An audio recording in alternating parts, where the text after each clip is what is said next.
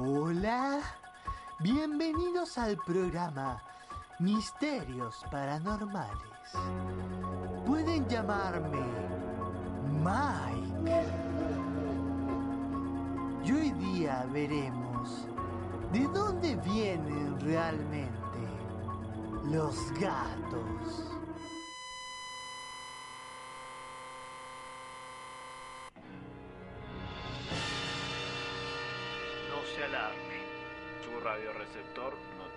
Nada de malo. No intenté cambiar la emisora. Hemos tomado el control del dial. Podemos obligarte a escuchar cantar a Tolkien en élfico durante las próximas 48 horas. Sin parar. Pero como somos líderes benevolentes, Solamente vamos a hablar Durante las siguientes dos horas. De cosas que no le importan a nadie. porque a partir de ahora Los nerds heredarán la tierra.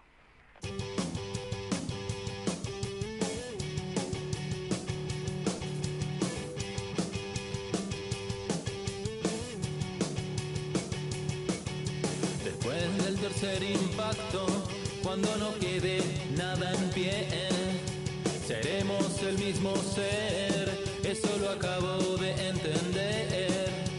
La ciencia será ficción y la ficción será la ciencia. Las leyes de la robótica gobernarán tu existencia. Inadaptados del mundo entero cantan su himno por primera vez. Verás ejércitos de inhaladores agitándose al amanecer.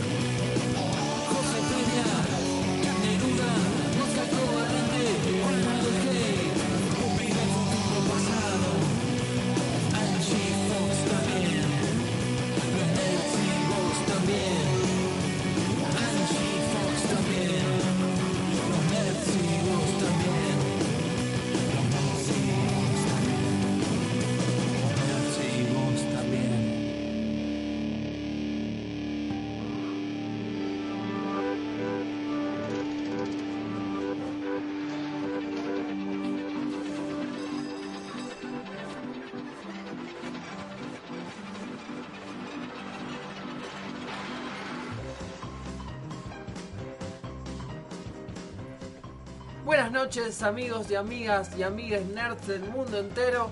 Mi nombre es Paul Noguerón, arroba mosca covalente. Estamos en otra noche nerd en la 94.5 FM UTN. O también eh, la podés escuchar a través de una plataforma virtual como puede ser Evox, como puede ser Spotify. Estás adelantando un poco a los hechos. Me estoy adelantando, pero siempre que presentamos el programa es como, bueno, no solamente nos podés escuchar en vivo, mucha gente de toda Latinoamérica, por ejemplo, nos escucha. Hasta hace un tiempo teníamos japoneses escuchándonos. Así es, creo que ahora se han ido los japoneses, o por lo menos no los he visto tan seguido, pero sí tenemos gente en Perú, tenemos gente en Colombia, tenemos gente en España también que nos escucha, así que bueno, son bienvenidos eh, todos los que quieran escucharnos en cualquier parte del mundo.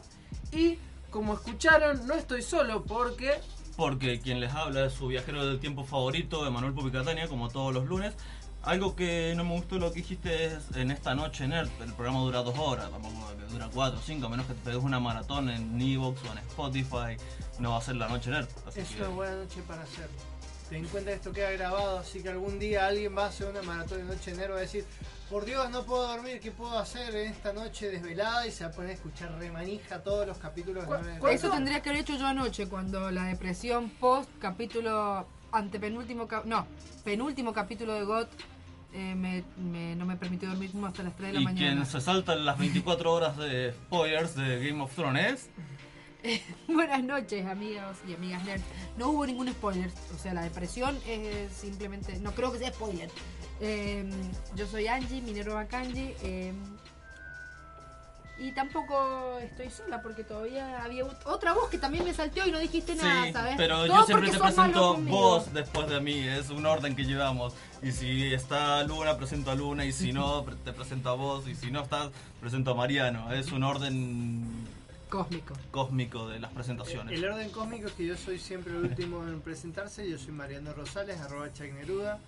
Quería comentarles que, bueno, también vi el capítulo de Game of Thrones y nunca me había sentido tan discriminado en mi vida, porque la verdad es que lo pude ver recién esta mañana. Lo vi desde la oficina que tengo en, en la facultad. Me vine. la oficina en el Bondi. La, la oficina, bueno, una oficina es decir mucho en realidad, porque bueno, lo que yo hago es como casi nada, pero bueno. La cuestión es que mientras me venía al trabajo, me vine viendo el capítulo, lo tuve que ver en el micro porque estaba harto de estar apartado del mundo. Así que hice como una carpita con la mochila y fue el viaje en micro más extremo de mi vida. Bien, te tengo buenas noticias igual, no vas a ser el último en presentarte, pero no quiero spoilear este programa, así que si quieren comunicarse con nosotros pueden hacerlo a través del 5244555, levantan el teléfono, marcan el número y dicen hola, sí, quien habla, la radio no, se comunicó con recepción, ahí lo derivo y va a estar dos horas por teléfono para poder mandarnos un mensaje una musiquita. con una musiquita de fondo muy bonita. También pueden mandarnos un mensaje por Facebook, que es más rápido y depende si lo leemos, o sea, si estamos ahí activos al momento o no. Pueden hacerlo en www.facebook.com barra los nerds heredarán la tierra de MDZ o usan el buscador de Facebook como todo personal común y corriente. Poner los nerds heredarán la tierra y ahí somos los primeros. Pero lo que está primero también es nuestra publicación de Facebook, que es para unirse a nuestro consejo nerd, un grupo de WhatsApp donde debatimos temas del programa o fuera del programa durante todos los días todo el año. Así que cualquier duda que tengan, se unen al grupo y cualquier otro nerd o nosotros mismos podemos estar respondiéndole en el momento. También pueden agarrar, subir una foto o un meme en nuestro Instagram y en nuestro Twitter, arroba los nerds MZA y arroba los nerds MDZ en ese orden. También pueden agarrar y escuchar todos los programas viejos grabados en nuestro iBox. Buscan en iBox podcast Los Nerds Heredan la Tierra o en Spotify podcast Los Nerds Heredan la Tierra, que ahí están en Spotify, solo está la última temporada. Y en iBox está todo completo. Bueno. Y me faltó una sola cosa, mencionar que... mm, Nada. Bueno, vamos a tener a unas invitadas especiales, ¿no es así, Paul? Así es. Eh, Pupi, ¿querés hacer lo habitual de subir la cortina y hacer un baile estrambótico? No sé qué tenés pensado para el Una, día de hoy. una danza de la lluvia, porque me estoy muriendo de calor, así que vamos a ello.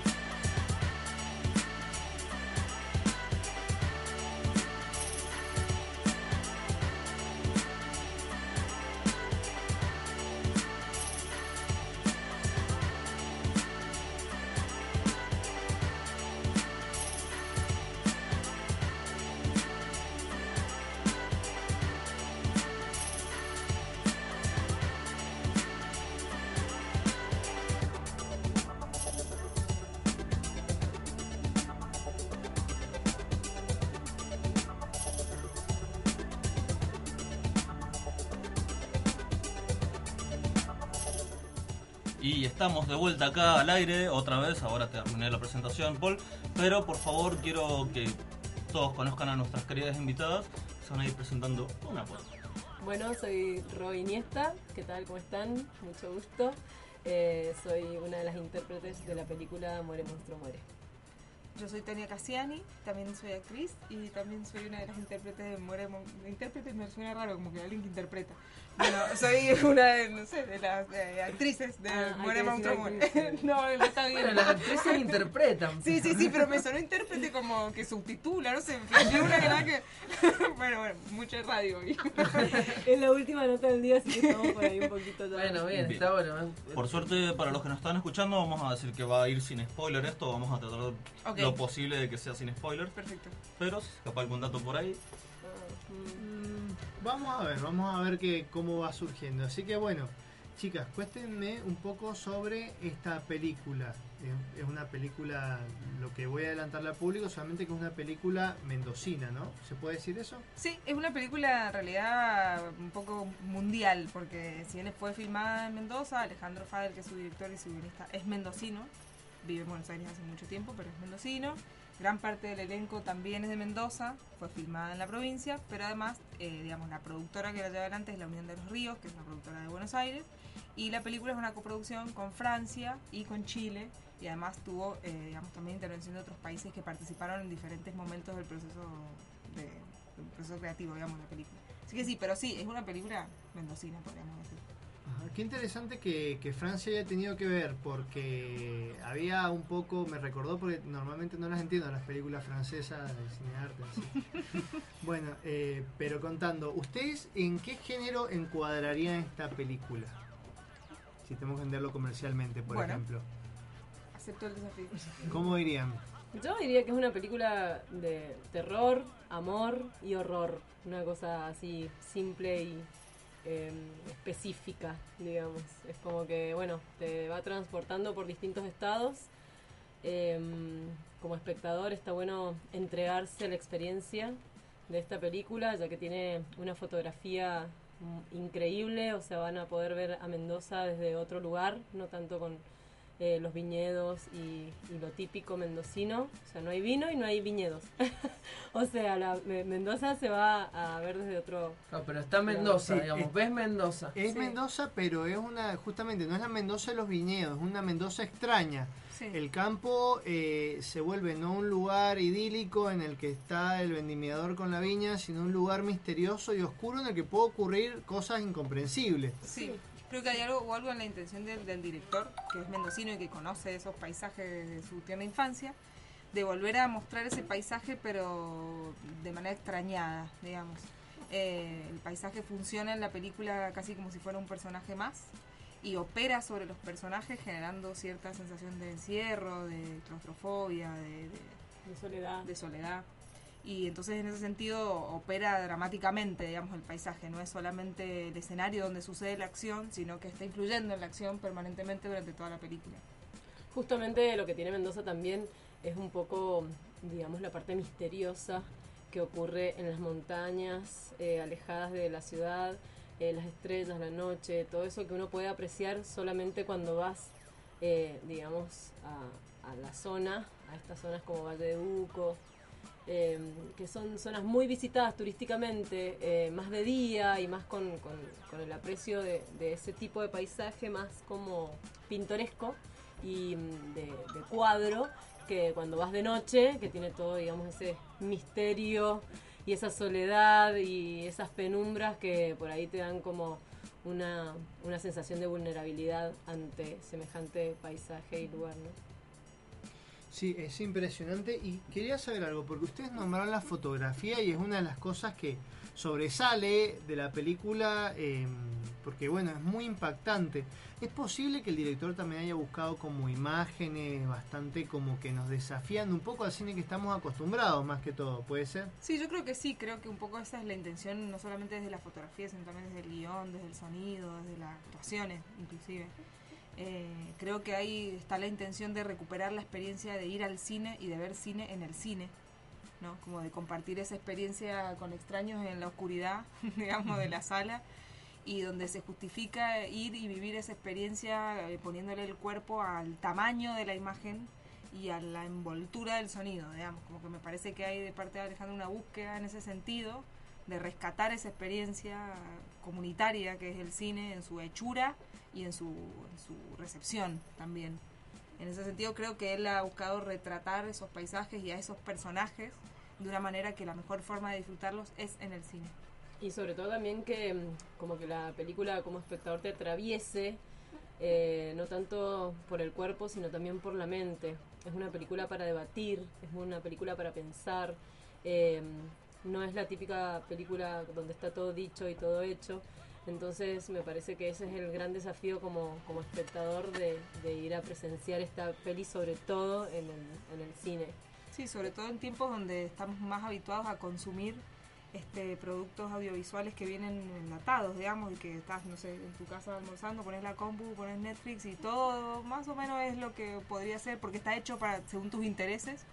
Me parece que hoy Muere Monstruo Muere, por nombrar una de las películas, que es de la que estamos hablando, pero digo, me parece que están buscando eh, rescatar la especificidad de una experiencia que es distinta, que no es verla en la compu en tu casa, sino que es ir y ponerle el cuerpo y compartir con otros en un espacio de misterio, digamos, entregándote a la narración extraña de estos personajes, de estas historias que no son tan lineales, que no bajan línea, que no vienen masticadas, sino son complejas, son eh, Exacto, estéticamente imponentes, eh, digamos, como que empieza a entrar por los sentidos de otra manera, como una experiencia superadora del consumo de productos audiovisuales. Te genera Y, como una especie de incomodidad, te pone en un lugar donde por ahí te da como una especie de, de claustrofobia o de ganas de por ahí levantarte e irte o quedarte hasta el final para no perderte lo que se viene, porque todo va como transitando y transcurriendo en un tiempo y forma donde a veces te sorprenden situaciones y por momentos te aquieta un poco,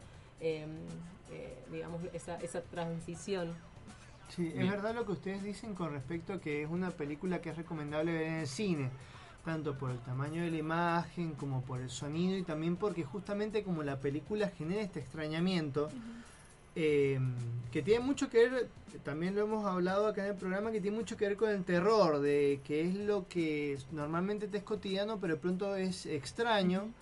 eh, se crea como ese ambiente en el cine, entonces es una película recomendable para ver en el cine y es verdad esto que yo también noté que es como que te desafía la película, tanto desde el guion como desde lo visual, no es una película que busque simplemente eh, darte un pasa hacerte pasar un buen rato solamente, sino que te interroga de alguna manera y pide un espectador muchísimo más activo al que estamos acostumbrados. Sí, Yo que he escuchado varias críticas de distintas edades, de distintas personas, algunas allegadas al, al cine, otras eh, un poquito más como lejos y dedicadas a otro tipo de profesión como abogado. o- entonces como que está bueno el debate con, con, con todes, digamos, ese- esas personas, porque cada, cada uno va logrando un, un concepto desde su propio lugar, digamos, de su propio pensamiento. Y me parece que, que lo más interesante del debate es poder abrir ese concepto que a vos te queda, o esa idea, o, o so- sobre todo para, para poder tener como una apreciación de la película un poquito más amplia y no cerrarnos a la que, ah, listo, yo entendí que es así, va por este lado, él también lo entendió, ella también, bueno, nos quedamos con eso. Me parece que lo mejor que tiene la peli es poder debatir con personas de diferentes rubros y ambientes y, y eso creo que enriquece muchísimo más. Yo he, escuchado críticas de, de, de personas que, por ejemplo, de distintas edades, como 17, más, más chicas que, que nosotros, y, y me han sorpre- sorprendido sus, sus críticas eh, con respecto a, a la, a la película y a ciertas conclusiones. Bueno, eh, antes de seguir voy a hacer un recordatorio de toda la gente. La película está en, en cines desde el jueves pasado, en Village y en Cinemark. Sí. Y eh, este miércoles, según como le vaya, es si lo van a seguir manteniendo o no. Así que los invitamos a todos que vayan. Especialmente si van a las salas confort, es un, un placer ir ahí. Pero en Cinemark y en Village. Sí. Tienen las entradas disponibles, pueden sacarlas por web. Y una pregunta así más con respecto a eh, su paso en la película. Cuando a ustedes les cayeron el guion y todo eso, ¿qué sintieron? ¿Cómo fue participar en...? Bueno, primero que nada nosotras accedimos, digamos, al proyecto a través de un casting multitudinario que se hizo a fines del año 2016. Em, y bueno, después fuimos pasando de etapa a distintos callbacks, son como recasting, digamos. Em, y bueno, y una vez que quedamos confirmadas en nuestros papeles dentro del elenco, nos mandaron una, una versión del guion que pudimos leerla en su totalidad. Hubo como mucho tiempo para leer, tiempo para debatir, tiempo para... Obvio, fuimos con muchísimas preguntas al director. Yo me acuerdo mi primera sensación apenas leí el guion, una indignación absoluta. O sea, estaba indignada con lo que acababa de leer. Ajá. Y dije, bueno, a ver esto, ¿cómo es? ¿Cómo es? Como que lo leí cuatro o cinco veces antes de, de tener una opinión al respecto. Qué pues bueno, Disculpame que te interrumpa, pero me, me resulta muy gracioso la idea de vos leyendo el guion porque la verdad es que una cosa es verlo y otra cosa es leerlo porque como Totalmente. que Es, una, es totalmente diferente Sí, sí, lo sí. que lees a lo que te encontrás después. Sí, pero a la vez resuelto. es totalmente diferente, pero a la vez, por, por eso yo tenía una me- la imagen que me hice de la lectura de la primera escena. Cuando vi la película digo, claro, esta imagen yo la tenía dentro de mi cabeza, digamos, como que también hay una, una Hay una evolución, digamos. total, total. Eh, y bueno, en mi caso, por ejemplo, yo amo el terror, amo el horror. Para mí, uno de los mejores planes es ver co- cortos de terror, por ejemplo. Me alucina todo eso. Entonces, para mí, mi primer largometraje que sea de terror fue como que me explotó el cerebro de felicidad. Y por otro lado, cuando leí el guion, realmente me divertí un montón porque me parecía muy bizarro por momentos, obviamente, porque tu cabeza va en base a tus pensamientos de lo que vas leyendo. Eh, más allá de que después el resultado sea totalmente diferente o mucho más dramático o realmente de terror posta. Entonces, en, en mi caso, cuando leí el guion, lo que más eh, quise saber, que más me intrigaba, eh, primero estaba muy feliz, o sea, no, no me enojé como Tania. No fue mi caso, estaba muy feliz, copada con todo lo que estaba leyendo. Y dije, bueno, a ver, pero una pregunta, ¿el monstruo existe en la película o no existe? O sea, ¿se ve o no se ve? Así que bueno, eso lo dejo para, Para- los spoiler. Que la espectadores. gente se haga la misma que la gente se habla Exactamente. Estamos, ya nos estamos comiendo la tanda otra vez, como normalmente hacemos todos los lunes. Así que no sé si Paul tenés alguna última pregunta, algo, y vamos a un corte. Eh, no, simplemente eso, quería saber la experiencia. ¿Es su primera experiencia eh, en el cine o ya tenían experiencia previa antes? Eh, en mi caso es el segundo largometraje en el que participo y tuve otras participaciones también en, en series y en series web. Así que no, no es la primera vez, sí es la primera vez de esta magnitud. Ajá, de un proyecto tan grande, sí es en ese sentido. Y en mi caso hice series y publicidades y mm, otro tipo así, unos cortos también, pero nunca largometraje en cine, así que fue como una al- sorpresa. ¿Algún saludo que quieran mandar antes de ir a la tanda? Eh, saludo a todo el elenco de Muere Monstruo Muere, Alejandro Fadel, a toda la gente que nos ha, digamos, facilitado la posibilidad de poder estar en los medios, que es Mariela Encinas, una genia total. Y, y bueno, por supuesto eso, a todo el equipo, que realmente estamos muy agradecidas de, de estar en este proyecto y, y vivir este momento. Bueno, Excelente. Bueno, muchísimas gracias. Invitamos a toda la gente entonces a que viva la experiencia de ver esta película en los cines. Muere Monstruo Muere en Village y en Cinemark. No, es una película que no te va a dejar indiferente. Es como que a mí me gustó, sé que hay gente que, a la que no a que puede no gustarle, pero la verdad es que la película no te deja No la indiferente. puedes dejar pasar. No la puede dejar pasar y les recomiendo también para, bueno, bancar todo este elenco, este director, estos paisajes que son tan nuestros y verlos de esta otra forma. Una película que la verdad es que la producción todo me pareció excelente y bueno, yo la recomiendo muchísimo. Sí, sobre todo en tiempos de Avengers, copándolo todo. Sí.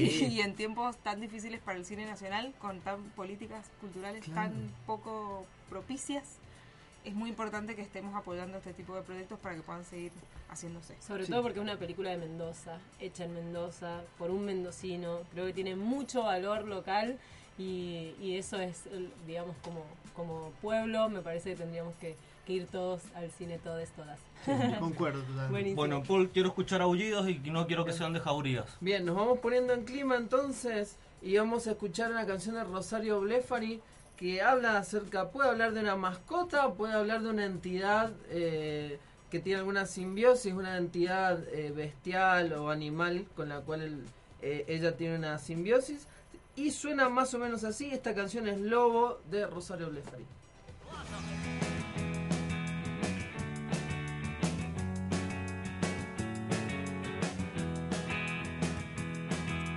Como un lobo suelto dentro de mis pensamientos, en mis dominios, sé que siempre está ahí, detrás de un árbol, debajo del pasto y en suspendida, está suelto, me ocupa, vive de mí.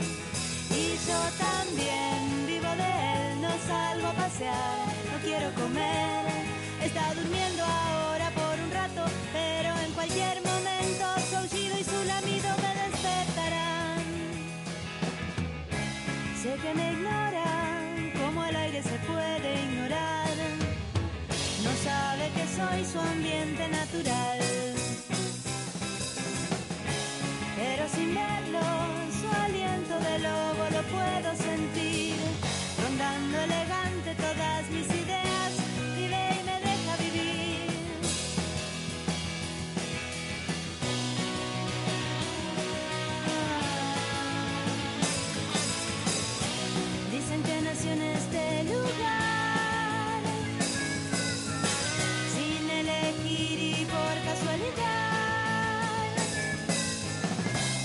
Quizás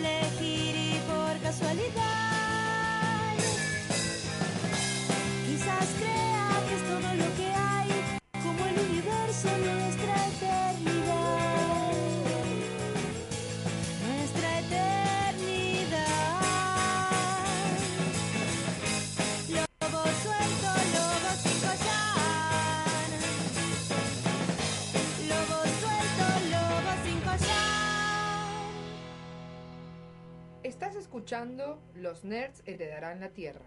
Satiricalpa. Productos orgánicos para tu huerta o jardín. El humus líquido del lombriz nutre las plantas desde la raíz e intensifica el sabor de los frutos. Enraizante, Satiricalpa. Estimulante de floración, Satiricalpa. Satiricalpa. Alberti 1060 Godoy Cruz, entre Carril Sarmiento y Mateu. Pedidos al 261-667-7720. Centro de Capacitación Idiomas. Inglés en la UTN. Capacitación en aulas diseñadas para brindar la mejor educación a estudiantes, egresados y al público en general. Disponibilidad horaria a tu medida. Orientados a desarrollar en los alumnos habilidades de lectocomprensión, audiocomprensión, conversación y escritura. Inglés en la UTN. Las clases comienzan una vez lleno el cupo. Informate e inscribite al 524-4511 de lunes a viernes de 8.30 a 22.30 horas o acércate a Rodríguez 273 de Ciudad. Centro de Capacitación Idiomas. Calidad como siempre, comodidad como nunca. El deporte irrumpe en el aire de FM UTN 94.5. Somos Arenga, el programa con la mejor información deportiva, mucha buena onda y buena música. Todos los martes de 20 a 22 horas. Radio UTN presenta Música Ciudadana. Todos los martes de 22 a 24 horas, esencialmente tango. Desde la 94.5 FM UTN. En el aire, la radio de la Universidad Tecnológica Nacional. FM UTN, la facultad de promover la crítica, la posibilidad de la incorrección política.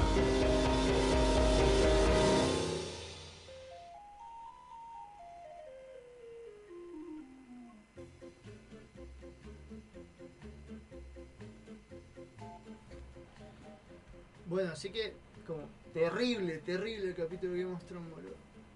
Bueno, eh, de todas maneras, che, me encantó tu intro temática anterior, Paul. Ah, sí, ¿cuál, che? Me encantó la, la anterior, la de los patos. Me encantó la idea de hacer de cuenta que hablamos al aire sin darnos cuenta y en realidad todo está planeado. Eh, o sea, tuvimos intro temática nosotros del programa anterior, me estás diciendo. Chicos, no tenemos tiempo para las adulaciones de Mariano. Hay algo que tenemos que hablar. Estamos en la cuarta temporada y no tenemos mascota. Pero yo tengo una gata. Creo que ese es un tipo diferente de mascota. O sea, en inglés existen dos palabras diferentes. Una es pet, que también significa acariciar, y significa mascota, pero mascota doméstica. Y después tenés las mascotas empresariales que se llaman mascot. Eso debe decir. Necesitamos, no importa eh, esta aclaración totalmente innecesaria. Necesitamos una mascota que nos represente. Todas las grandes empresas tienen una. Disney tiene a Mickey, a Mickey Metro Golden Mayer tiene el león, Coca-Cola tiene a Papá Noel, Michelin tiene a Michelin y Harry Geek tiene a Pichi el Pichi ciego. Es un buen plan, pero es difícil crear una mascota de la nada. Es verdad, hay que buscar bibliografía. No todo es bibliografía en la vida. Por supuesto que no, Wikipedia no cuenta como bibliografía. No, también hay otras cosas como aprovecharse de la creatividad de ajena, igual que pasa con esta intro y la anterior. Tenemos poco tiempo para crear algo así, mejor busquemos alguna mascota disponible. Buena idea, solo que hay que, encontrar alguna mascota que hace tiempo no veamos. Yo tengo una mascota. Yo escribí un artículo sobre la vida de las mascotas empresariales. Solo tenemos que pensar alguna que podamos usar. Bueno, ¿qué, ta- ¿qué tal Fido Dido? Hace mucho que no lo veo. Vive retirado y felizmente casado con Cool Spot. ¿Y Pepsi Man? Está trabajando en la remasterización de su videojuego. Qué gran clásico. El conejo Trix. En rehabilitación. Joe Bazooka. Nunca soporté a ese pibe. Mejor volvamos al plan original. Inventemos algo de la nada. Mm, ¿Qué tal una especie de mariachi? ¿Qué tiene que ver un mariachi con los nerds? ¿Qué tiene que ver un payaso con las hamburguesas? Es hasta perturbador. Eh, no, no me convence. ¿Y si nos basamos en nuestras mascotas? No, Mariano, nadie quiere saber sobre nuestras mascotas. Pero mirá, tengo una gatita que se llama Peperina, es tan tierna, mirá, la filmé comiendo helado. Nadie Pero- quiere ver videos de tu... Mira la cara que pone. Yo también tengo un gato, es más tierno que el tuyo. Mira, lo firmé asustándose con un pepino. Ah, chicos, no entiendo por qué se van tanto del tema. ¿Por qué todos tienen esa manía de hacerles videos a sus gatos? Mira, Paul, no, mira el video, no te resistas. Mi gata tiene su propio Instagram.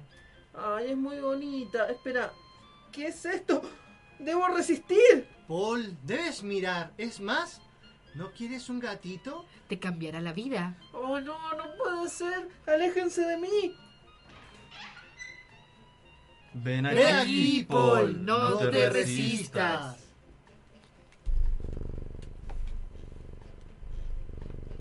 Manchas, nuestro plan sigue funcionando a la perfección. Ya nos hemos infiltrado en las casas de los medios hegemónicos. Mm, por supuesto, Pelusa. Y nuestro plan de tomar las redes sociales fue un éxito. El control mental sobre los humanos no muestra fallas. Estos humanos son demasiado estúpidos. Nunca se dan cuenta de cuando un- el micrófono está encendido. Silencio, Pelusa. Si hablas tan abiertamente, podrían escucharnos. Ahí viene, ahí viene. Escóndete. Ay. Che, no sabía que habían gatos en la UTN. Bueno, de todas maneras, creo que Paul tiene razón. No podemos hablar de gatos. También tenemos que hablar de perros. Pero necesitamos una excusa. Ya sé. Dejemos nuestro programa de comunismo para otro día. Hablemos de mascotas. Hoy presentamos el día que los nerds adoptaron un perrito.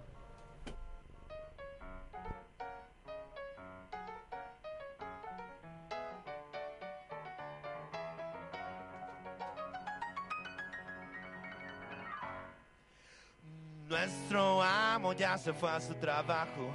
La casa está vacía, ahora nosotros mandamos. Hay montañas de comida en el refrigerador y un montón de basura dan en la televisión. Nos solemos el trasero, asustamos al gato. Mordemos los cojines, nos ponemos zapatos. ¿Quién dijo que la vida de perros era un horror? Andar con Smith es lo mejor.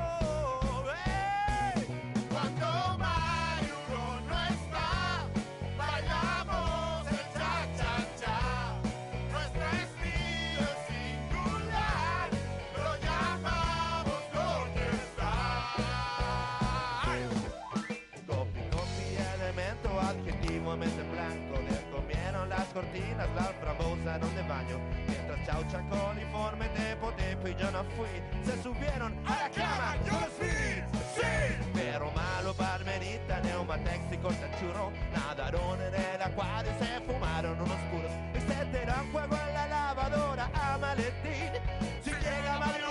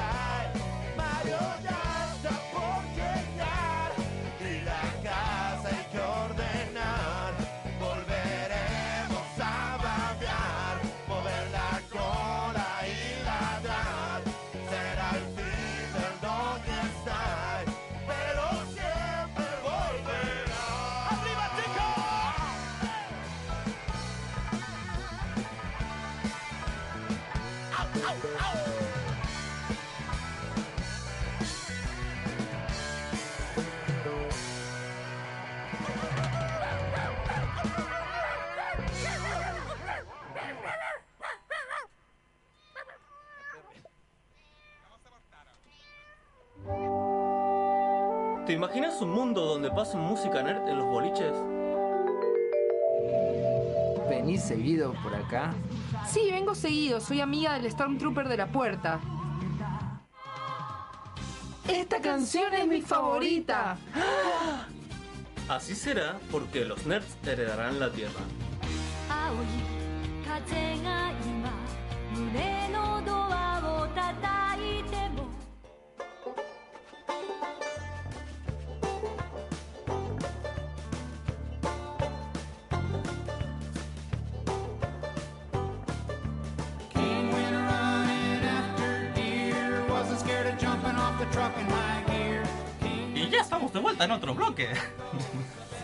Aquí, bicho apestoso.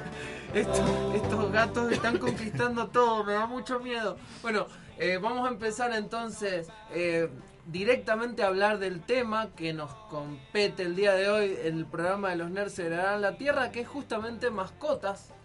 Y hay muchísimo de lo que podemos hablar sobre las mascotas. No sé por dónde quieren empezar. Y a mí me parece que creo que habría que arrancar desde la mascota más antigua que ha acompañado al ser humano siempre. ¿El lobo? Sí y no. Porque sí, obvio, el lobo, pero en realidad no estamos hablando puntualmente de lobo, sino estamos hablando de la contraparte amistosa con el humano, que es el perro. No, no sé, pero según la era del hielo, un bebé pudo amaestrar un mamut, un tigre de dientes desagable y un perezoso. Ahí está el origen. Bueno, es interesante porque, a ver, ustedes, eh, no sé, larguen un número para decirme, ¿cuán- ¿hace cuánto piensan que empezó la amistad entre el humano y el lobo? Mm, yo No sé, pero como- puedo estar casi segura de que terminó en el momento en el que Jon Snow se fue para el sur dejando a Fantasma ahí sin la orejita, diciendo llévatelo Tormund. O sea, ¿Qué? tanto, tanto lío para terminar de esa manera. Bueno, parece que encontraron, hace poco encontraron como restos arqueológicos, parece que eh, la amistad entre el humano y el perro es de hace 40.000 años. Casi nada. Entonces, bueno, ¿cuál es la cuestión? Eh, se usó carbono 14, se encontraron restos de ser humano con, con huesos de lobos y se estima que fue hace como 40.000 años. ¿Cuál es la cuestión? ¿Cómo empezó esta relación? Parece ser que eh, en algún punto los lobos se avivaron, igual que los humanos, y llegaron como una especie de acuerdo tácito.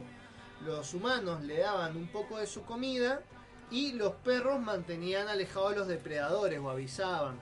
También supongo que habrán ayudado a rastrear. Igual dos cosas, que hayan encontrado con carbono 14 un cadáver de humano con restos de lobo, también puede implicar que el lobo se lo estaba comiendo. Pero, pues pero es más por eso de conveniencia, porque llegó un momento que los lobos se les dificultaba conseguir comida, eh, que es más que nada por los cambios estacionarios.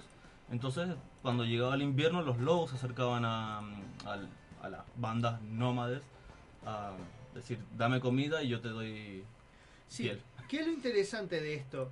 Es que en realidad em, los lobos como que el ser humano los adoptó varias veces. No hubo una sola adaptación de los lobos, sino que en diferentes épocas los lobos fueron adoptados y en, en diferentes épocas y en diferentes lugares del mundo. Pero se estima que la más antigua es en Siberia, hace 40.000 años, y capaz que tenía que ver con esto del frío. Por ejemplo, se estima que en el viejo continente, o sea, todo lo que no es América, eh, hubieron dos, eh, dos eh, no sé si adopciones es la palabra, dos adopciones, una como cerca de, de España, una más, o sea, una más para el oeste y una más para el este, y que en algún punto se encontraron. Bueno, ¿cuál es la cuestión? Eh, por un lado tenemos eso, la, la relación de los perros y los lobos que hoy día ha llegado hasta un punto como donde directamente ya está comprobado que los seres humanos y los perros generan hormonas de la felicidad cuando se miran. Hay estudios que dicen Sí. que Ah. o sea, se, Sí, yo con mi perri. se recomiendan para tratar eh, problemas como la depresión o cosas por el estilo porque te, te generan eh, Los trastornos de ansiedad, mucho también. Se, con- se, eh, se, se recomiendan un montón porque como que la misma cercanía con el perro eh, te ayuda un poco a... O sea, a tenés un ataque de depresión y te tiran una caja llena de cachorros. O sea, o te curás o te curás. Claro, ¿quién puede mantenerse triste con una caja llena de cachorros de, de labrador adelante? Que para cómo son los más tiernos del mundo. Bueno, en cambio, ¿por qué? Es algo que a mí me llamó la atención. Yo en realidad ya había buscado esta información por curiosidad, porque bueno, así es la vida del nerd. Porque yo me quería preguntar por qué mi gata parecía como un animal salvaje que había elegido vivir en mi casa.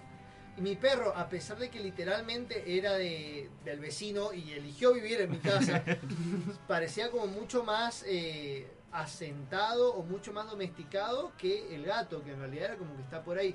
¿Cuál es la cuestión? Sí. Eh, no, no continúa ahí, ya lo agrego yo. Bien, lo que se dice es que en realidad cuál es la cuestión. El perro es como parte de una manada y está como debajo tuyo, medio como subordinado. En cambio el gato es como que te acepta, te acepta como un igual. El gato como que tolera tu presencia y la considera ventajosa. Pero de todas maneras, a pesar de esto hay que tener en cuenta que aún así el gato puede generar un vínculo afectivo con un ser humano. O sea, el vínculo que un gato genera con un ser humano es el mismo que un gato genera con otro gato, básicamente. ¿Y hace cuánto se adoptó los gatos? Los gatos se adoptaron en Egipto hace aproximadamente... eh, espera, estoy sacándome la cuenta porque en realidad es en el año 7500 antes de Cristo. O Así sea, que hará sería unos como 9500 años. ¿Qué es lo que pasó en Egipto? Que es una- uno de los asentamientos más importantes de agricultores de la antigüedad, ¿no? Se dieron cuenta que por donde habían gatos había menos ratas. Entonces, por lo tanto, era como que si atraíamos a los gatos, había Mm. menos ratas. Así que destinaron una parte del cultivo, a, los mojaban con leche u otras cosas para que el gato viniera y se quedaba por ahí y espantaba a los, a los roedores. Bueno, en plataforma de video por streaming que no nos patrocina, hay una serie muy bonita que se llama Los animales más peligrosos. Y en una de esas nos cuentan cómo hay perros que cuando son resignados por nuestra sociedad eh, abandonan todos sus instintos y van a sus viejos instintos de lobo y salen a cazarnos, que son a cazar lo que pueden, a vivir como lobos que son aunque sean perros. Se vuelven Wolverine. Se- sí. que por lo general acá en Argentina hay, que son los que se encuentran en la cordillera, son los perros abandonados, o sea, los que van allá a la montaña, los tiran, todo eso, aprenden a, a vivir en jaurías y a alimentarse de, de nosotros. Pero en la, Ah, muy en la mala lindo. forma. Me encanta el- justo la clase de cosas que quiero ver. Esos son los perros cimarrones, ¿no? Los Sí. cimarrones. Y se, ya es interesante porque los perros cimarrones, lo que poca gente sabe es que los perros cimarrones se llaman así por el pelaje que tienen. Porque tanta mezcla, mezcla de mezcla, tienen como un pelaje como medio atigrado terminan teniendo. Y son súper, súper inteligentes. Yo no he visto los perros cimarrones Es que- cimarrones, he visto perros callejeros. Por lo general son perros callejeros, o sea, perros que fueron de hogar, fueron abandonados y, y están llamando a sus instintos más bajos. Entonces mezclan lo mejor de los dos mundos. Claro. Podríamos decirlo en palabras de Hannah No, no Montana. sé si querías agregar un poco, Paul, o lo de los gatos en Egipto, porque yo tengo un poco acá de la historia mitológica de por qué los gatos eran tan copados. Bueno, según la mitología egipcia, Ra envía, envía a su hija Seknet, que es un león. Eh, la manda para luchar contra la rebelión de los hombres. ¿Cuál es la cuestión? Eh, a le parece que como que no se pasa un poquito de la raya, entonces manda a Onuris para que la amance y la convierta en una gata. Y cambia de nombre, ahora es Bastet. Entonces esta diosa como que medio que también simboliza la alianza entre el ser humano y el gato. A partir de entonces eh, hay leyes que imponen una protección rigurosa para los gatos y quien los mataba sí se pueden llegar a tener la pena de muerte. Incluso había muchos padres que llamaban a sus hijos y le ponían nombres de gatos. Que, que- que- a O sea, me- Félix, Garfield. Claro, eso es lo que yo estaba pensando también. ¿Qué tipo de nombre de gato? Porque estamos hablando de Egipto. Y bueno, para los Egipto, para los eh, eh, egipcianos, egipcios, para los egipcios, eh, un nombre normal de gato era Mit o Mute. Posiblemente porque eso era muy parecido al movido, ¿no? Claro, es posible. Y Ah, bueno- no, claro, yo pensaba eso. Félix, Salem, de Claro, repente. Mancha, pelusa. Bueno, y. Oye. La cuestión es que también se le celebraban funerales a los gatos. O sea, era como que tenían toda una pompa religiosa. Es más, o sea, por ejemplo, cuando moría el faraón y lo enterraban en las pirámides con sus pertenencias, incluía sus mascotas. Sí, sus esposas, su- sus esclavos, así que no me sorprende. Claro, o sea, si metían a sus esposas, como tenían que meter al gato también, que es lo más lindo del mundo. Además, no existía Instagram. Por eso los egipcios lo ponían en las pirámides, porque era como no, no podías mostrar lo tierno que se veía. No tu lo, gato. lo ponían literalmente en su muro, pero como en... Mira este jeroglífico del gato. Mira, mira mi gato. Este, Así que bueno, eso básicamente sería como nuestra relación con los animales domésticos más conocidos. Igual Claro. tenemos más, o sea, y yo la otra vi como a un flaco le embargaban un león, que iban dos crías de leones, uno ya más desarrollado. El puma que se escapó, que lo tenían en cautiverio en un patio de una casa. Sí, si tenemos algo de tiempo, yo leí un articulito sobre la, los animales domésticos en la Edad Media, que bueno, lo doméstico como que abarcaba un poco más de cosas de lo que nosotros normalmente conocemos hoy en Y, día. por ejemplo, en Aladdin hacen referencia que tienen tigres enjaulados, o sea, animales extravagantes serían. Claro, vamos a hablar enseguida un poco de, de mascotas extravagantes. Y de los perros que se han extinto. Ah, no. por Eso, eso lo estaba leyendo más Es muy triste eso, yo no quiero hablar sobre eso. Chicos, no sé si entienden la parte en la que ya estoy triste por el capítulo de Game of Thrones de anoche. No podemos estar hablando de repente de perros y extintos que seguro eran retiernos, pero totalmente no, no hechos para sobrevivir en el mundo. Bueno, Sí, es el futuro terrible para los dálmatas, pero. ¿Quién piensa que un chihuahua está adaptado para la supervivencia? Por favor. Sí, bueno, pero tiene la suerte. A ver, eh, los chihuahuas no están físicamente adaptados para la supervivencia, pero su personalidad los lleva a eh, aliarse con personas como Paris Hilton, que tienen suficiente dinero para eh, asegurar su, su, supervivencia. Entonces, al fin y al cabo. Eh, no todo es no todo es la fuerza del más la Eh. ley del más fuerte en esta vida aparentemente Ahí lo estoy buscando, pero hay un perro que está en peligro de extinción, una raza de perro, que la causa por la que está en peligro de extinción no estaba acá. Es porque es un perro de comercio y es un perro muy caro. O sea que quien lo tiene rara vez lo cruza y si lo cruzas para venderlo y nadie se lo compra por los, pre- los precios en los que están. Ahí te digo la raza del ay perro. qué triste por Mientras favor me da una pena les puedo eso. comentar que los perros falderos se crearon por, em, ¿cómo sería esto? Cría selectiva y son de, de la Edad Media. O sea, son mucho más nuevos de lo que yo pensaba. Por ejemplo, eh, un grifón belga que aparece en un cuadro famoso que se llama El, Mar- el matrimonio Arfol Arnolfini. Ahí está. Ah, sí, de. Van Eyck, sí. Así que aparece ahí un perrito, un perrito faldero. Michael Jackson tenía un mono, así que también es de doméstico.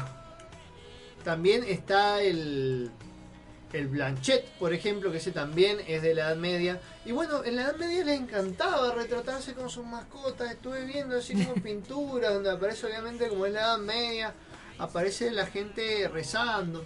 Sí, yo estuve investigando ¿Están un rezando poco. los perros? No, aparece, Ah. por ejemplo, acá estoy viendo una foto que es eh, la marquesa de Santillana, ¿no es cierto? Y aparece como rezando y está el gato tirado ahí abajo, hay un gatito durmiendo debajo de la mesa. Eso es toda la participación que tiene el gato, pero bueno. Bueno, pero nos da una idea de que, de que era común tener un, un animal como, como compañero, digamos. Bueno, el perro que está en peligro de extinción debido a su precio es el mastín tibetano, un perro que eh, perro de gran pelaje que asemeja a un león. y este perro está en peligro de extinción, pero creo que es por porque nadie lo quiere. Bueno, que podrías describirlo. ¿Tenés el nombre de ese Sí, perro? este es que- un terrier. Es una oveja. Es un terrier inglés. Terrier O inglés. sea, pero chicos, es igual a una alguna oveja. Los caniches son parecidos. Yo tenía un caniche que era parecido a una oveja, todo negro y además avanzaba en saltitos como Pepe Le Pew de los Looney Tunes. sí, levantando las patitas. Bueno, eh, vamos a un pequeño corte y seguimos. Paul, quiero escuchar algo de ese tal, no sé quién dijeron en la intro, Fido quién. No, no es una canción sobre Fido Dido lo que vamos a escuchar ahora, pero sí es gracioso que el nombre Fido es un nombre muy clásico de Perro. eh, perro, ¿sí? Y viene del latín y viene cuando lo- los romanos le ponían nombres a los animales y tiene que ver con la fidelidad o esas cuestiones. Que por lo general lo traducen como Firulais acá al español, no sé por qué. Claro, pero eh, el nombre clásico de perro es Fido, por lo menos en, en el mundo anglosajón o en otros lugares. Eh, acá, ¿cuál sería? No sé.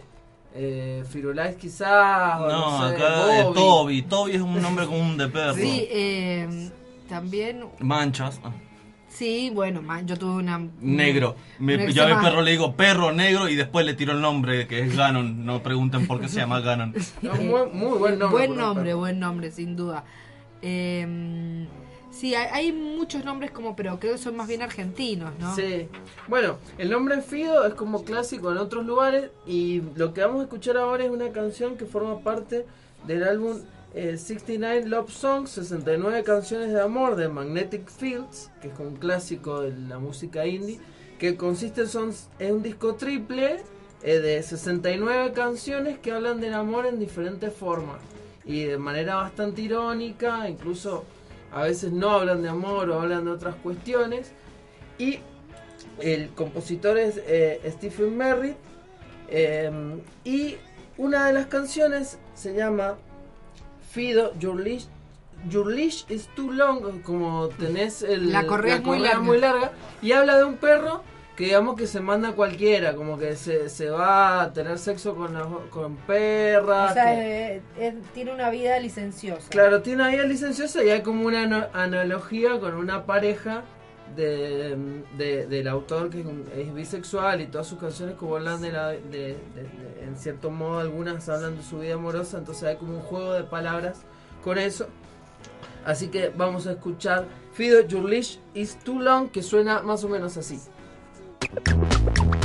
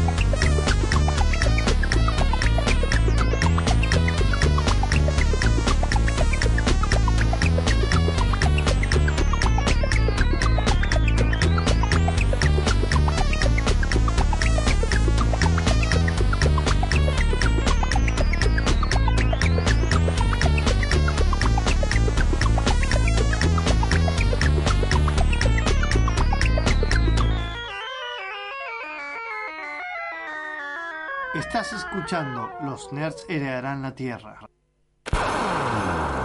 Desde la Universidad Tecnológica Nacional, Facultad Regional Mendoza, transmite LRJ 404 FM UTN 94.5 MHz con estudios y planta transmisora ubicados en Rodríguez 273, en la capital de Mendoza, República Argentina.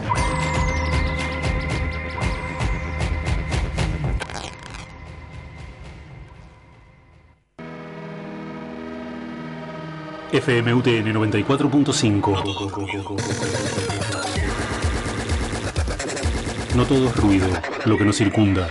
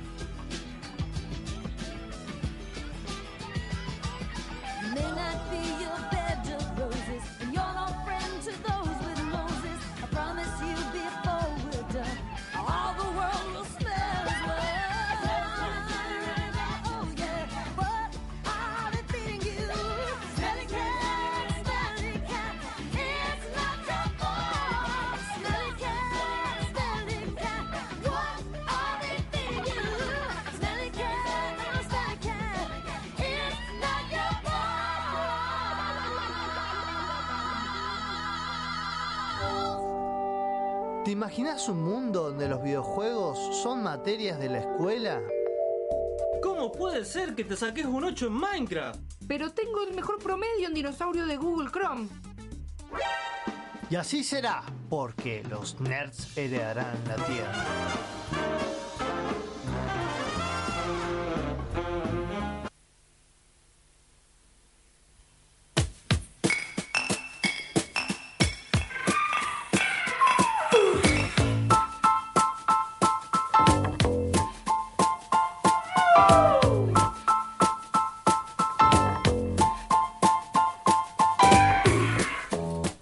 Seguimos en otro bloque de los nerds heredarán la tierra. Estamos hablando de mascotas.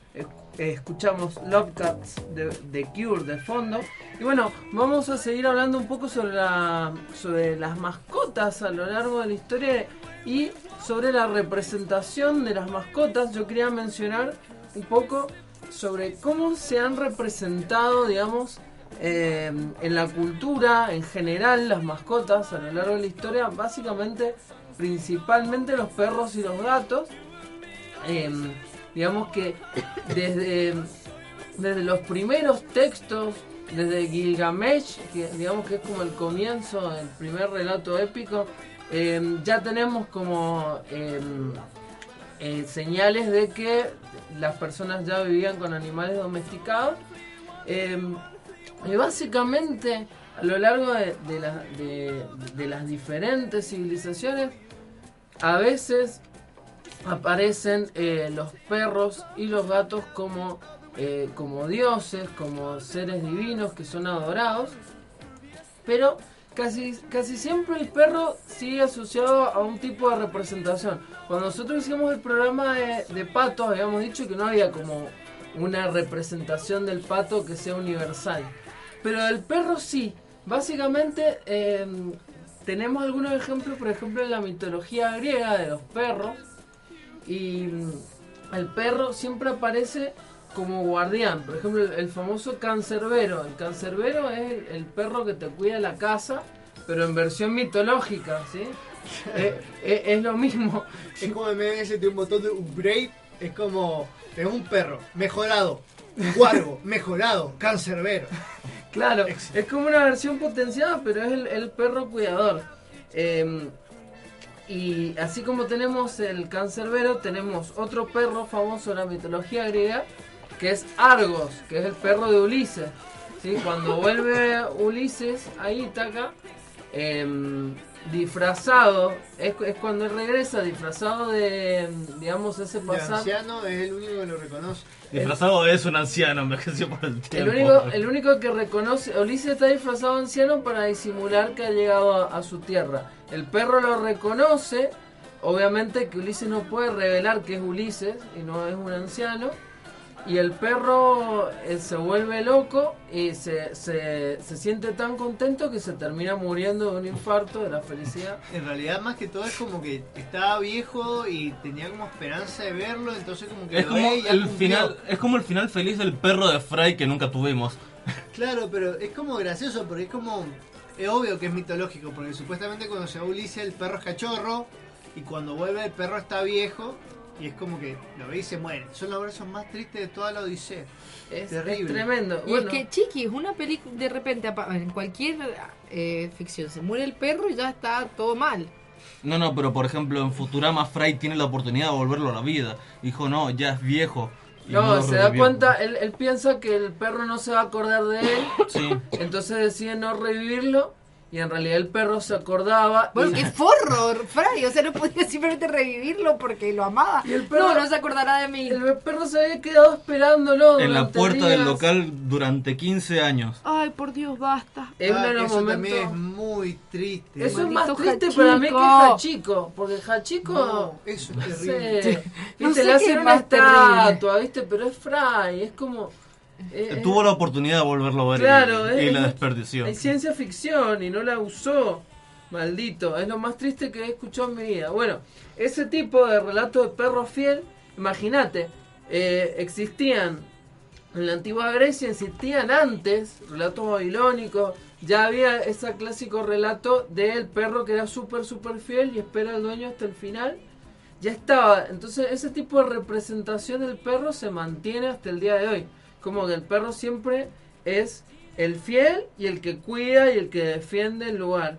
Y, es como, como algo ya fijo en, nuestro imaginario. En cambio el gato tiene un montón de representaciones. Eh, O sea, el gato ha sido eh, considerado un- también una divinidad. Eh, al principio también había mucha representación del gato como lo que era, que era eh, que, que cuidaban, digamos, eh, vencían a las plagas y defendían al hogar de las plagas. Claro, que es más o menos lo que conté que tiene que ver con el inicio del gato en la casa. Entonces es el gato que, que, pero es como una cuestión utilitaria. El gato tiene, por ahí, si era simbólico, era como el que, el gato que luchaba contra una plaga simbólica, pero era la plaga, o sea, seguía siendo, no, no tenía un valor más. En algunos casos podía ser una divinidad, eh, y en otros casos podía ser un ser malvado. Sí, quería comentar que se lo vincula mucho con el tema de la peste negra, porque dicen Ajá. que por el tema de la casa de bruja mataron a todos los gatos y eso hizo que aumentara la cantidad de ratas y eso hizo Claro. que tuviera la peste negra, así que Claro. tiene que ver con, Sí, con eso, se lo, se lo vinculaba con el mal y después, eh, obviamente después con las brujas y estos eh, animales familiares que tenían las brujas también terminaban siendo los gatos y hay muchas representaciones de los gatos como entidades malvadas. Recién a, partir del siglo XVIII y XIX aparece el concepto más del- de la mascota, cuando se empieza a hacer como una jerarquía y empiezan a separar el animal que era para matar y para comer del animal que vivía en la casa. Entonces a partir de ese momento empieza a aparecer el concepto ya de mascota y empiezan a aparecer ya eh, con conciencia. Si bien ya antes vivían, o sea, durante siempre, más o menos, durante muchísimo tiempo, la humanidad vi- convivió con animales, pero no, no estaban conscientes de que eran mascotas. A partir del siglo XIX ya son más conscientes y a- aparecen como eh, concursos de belleza o exposiciones donde muestran, hacen shows donde muestran a. Los gatos. Y ahí aparece la jerarquía de gatos que sigue hasta el día de hoy, de perros, las razas y todo eso empiezan a aparecer en los concursos y en la en los espectáculos de animales, donde las personas que tenían, digamos, mayor poder adquisitivo empezaban a tener animales. Además, está vinculado con el poder adquisitivo, porque vos podés empezar a eh, tener animales para que te hagan compañía cuando no necesitas asesinarlos para subsistir, digamos. Eh, ahora ya ha cambiado eso, ya hay una noción distinta, pero en ese momento, digamos, eh, eh, empieza a surgir en, la, en las familias que ya tenían cierto acomodo y podían eh, tener animales de mascota. Sí, durante la Edad Media, por ejemplo, eh, las mascotas, bueno, las tenían solamente las clases pudientes, porque obviamente mantener una mascota requería un cierto gasto de alimento que el granjero que estaba muriéndose de hambre en el campo, obviamente no podía pagar. Así que por eso también tenían muchas mascotas exóticas, por ejemplo, porque se las podían mandar a pedir. Claro. Y bueno, y después del siglo XIX, digamos que eh, todo lo que tiene que ver con animales, el hecho de tener mascotas, hay como estudios de, por ejemplo, los epitafios que se le hacían a las mascotas que morían, y siempre se relacionaba la mascota con la imagen de la persona que tenía la mascota. Entonces el hecho de tener una mascota demostraba que la persona era como compasiva y buena y hablaba bien de la persona. Y hay como muchos epitafios donde es- están como em, lamentando la muerte de la mascota, pero en realidad están hablando del dueño. Y después con el tiempo la mascota empieza a tener como cada vez más autonomía y más personalidad y, y como que empieza a tener como atributos en sí mismo y la gente em- eh, empieza a, apreciar esos atributos y después eso termina derivando ya en, en- otras representaciones ya del siglo XX en las historietas y en toda la cultura pop que conocemos donde ya esos animales al formar parte de algo tan cercano ya podían tomar diferentes personalidades. Ya entonces te- tenés una sátira de costumbres donde los, los perros y los gatos eh, digamos eh, tienen eh, personalidad humana que los animales antropomórficos empiezan como eso como sátira de costumbres desde, desde el siglo XVIII XIX hasta, hasta Sí, el día de hoy Incluso siempre ha, ha habido en la sátira había como una animalización. Creo que en el Lazarillo de Tormes, que es un texto español viejísimo, hay ciertas animalizaciones. Así que Claro, era como parte de la parodia. Estos animales domésticos y, y, y mascotas terminaban siendo eh, formando parte de estas sátiras también porque eran los más cercanos y los que conocía todo el mundo. Así que bueno, eh, Pupi, ¿qué tenés para contarnos de mascotas en otros ámbitos? Y tengo mucha, mucho para decirles, para contarles. Por ejemplo, más temprano estábamos debatiendo si la mascota de Tim Burton era Johnny Depp o los perritos de las películas. Eh, pero vamos a ir un poco más a los videojuegos. Y cuando hablamos de mascotas en los videojuegos nos referimos siempre al clásico juego de Nintendo donde tenemos nuestros monstruos de bolsillos y los obligamos a pelear, los criamos para que nos obedezcan a contra de su voluntad, para que peleen a muerte en, tor- en un tortuoso futuro de peleas insaciables hasta que seamos los mejores. Bien, o sea, estamos hablando de otro tipo de mascotas que son monstruitos. Sí, o sea, pero primero vamos con otras cosas porque Nintendo no solo tiene a Pokémon, tiene más cosas de, me- de, de mascotas en otro sentido. Desde su clásico juego de Sims de animales para DS y 3DS, donde somos esclavos a la merced de un cachorro para entrenarlo y adiestrarlo para que crezca su ego, para que siga exigiéndonos más y más. Una mezcla entre Sims y Tamagotchi. Estoy hablando del clásico Nintendogs. Es un juego donde tenemos que mm, adoptar un perrito desde cachorro, ir entrenándolo, haciendo... Es un juego que suena raro porque es un Tamagotchi Sims, pero bastante realista, o sea, y gracioso, pero tierno y... Mm, Vos decís, pero esto no me llama la atención, pero te pones a jugar y te das cuenta y, y el perro ya pasó de cachorro a adulto y el juego Ay. y pasa todo en tanto tiempo real que decís, ah, qué buen juego. Claro, te absorbe. En el Te absorbe, que te das o sea- cuenta el perro está creciendo, ya es demasiado tarde. Es como un Tamagotchi, o sea, yo te, te di tu nombre porque le tenés que ir hablando, tenés que enseñarle a sentarse todo con gestos con el lapicito como una Nintendo DS o 3DS. Es maravilloso porque yo siempre me pregunto cómo seguir teniendo cachorros sin que mis papás me echen de mi casa por llevar cachorros sin parar. Creo que he encontrado la solución.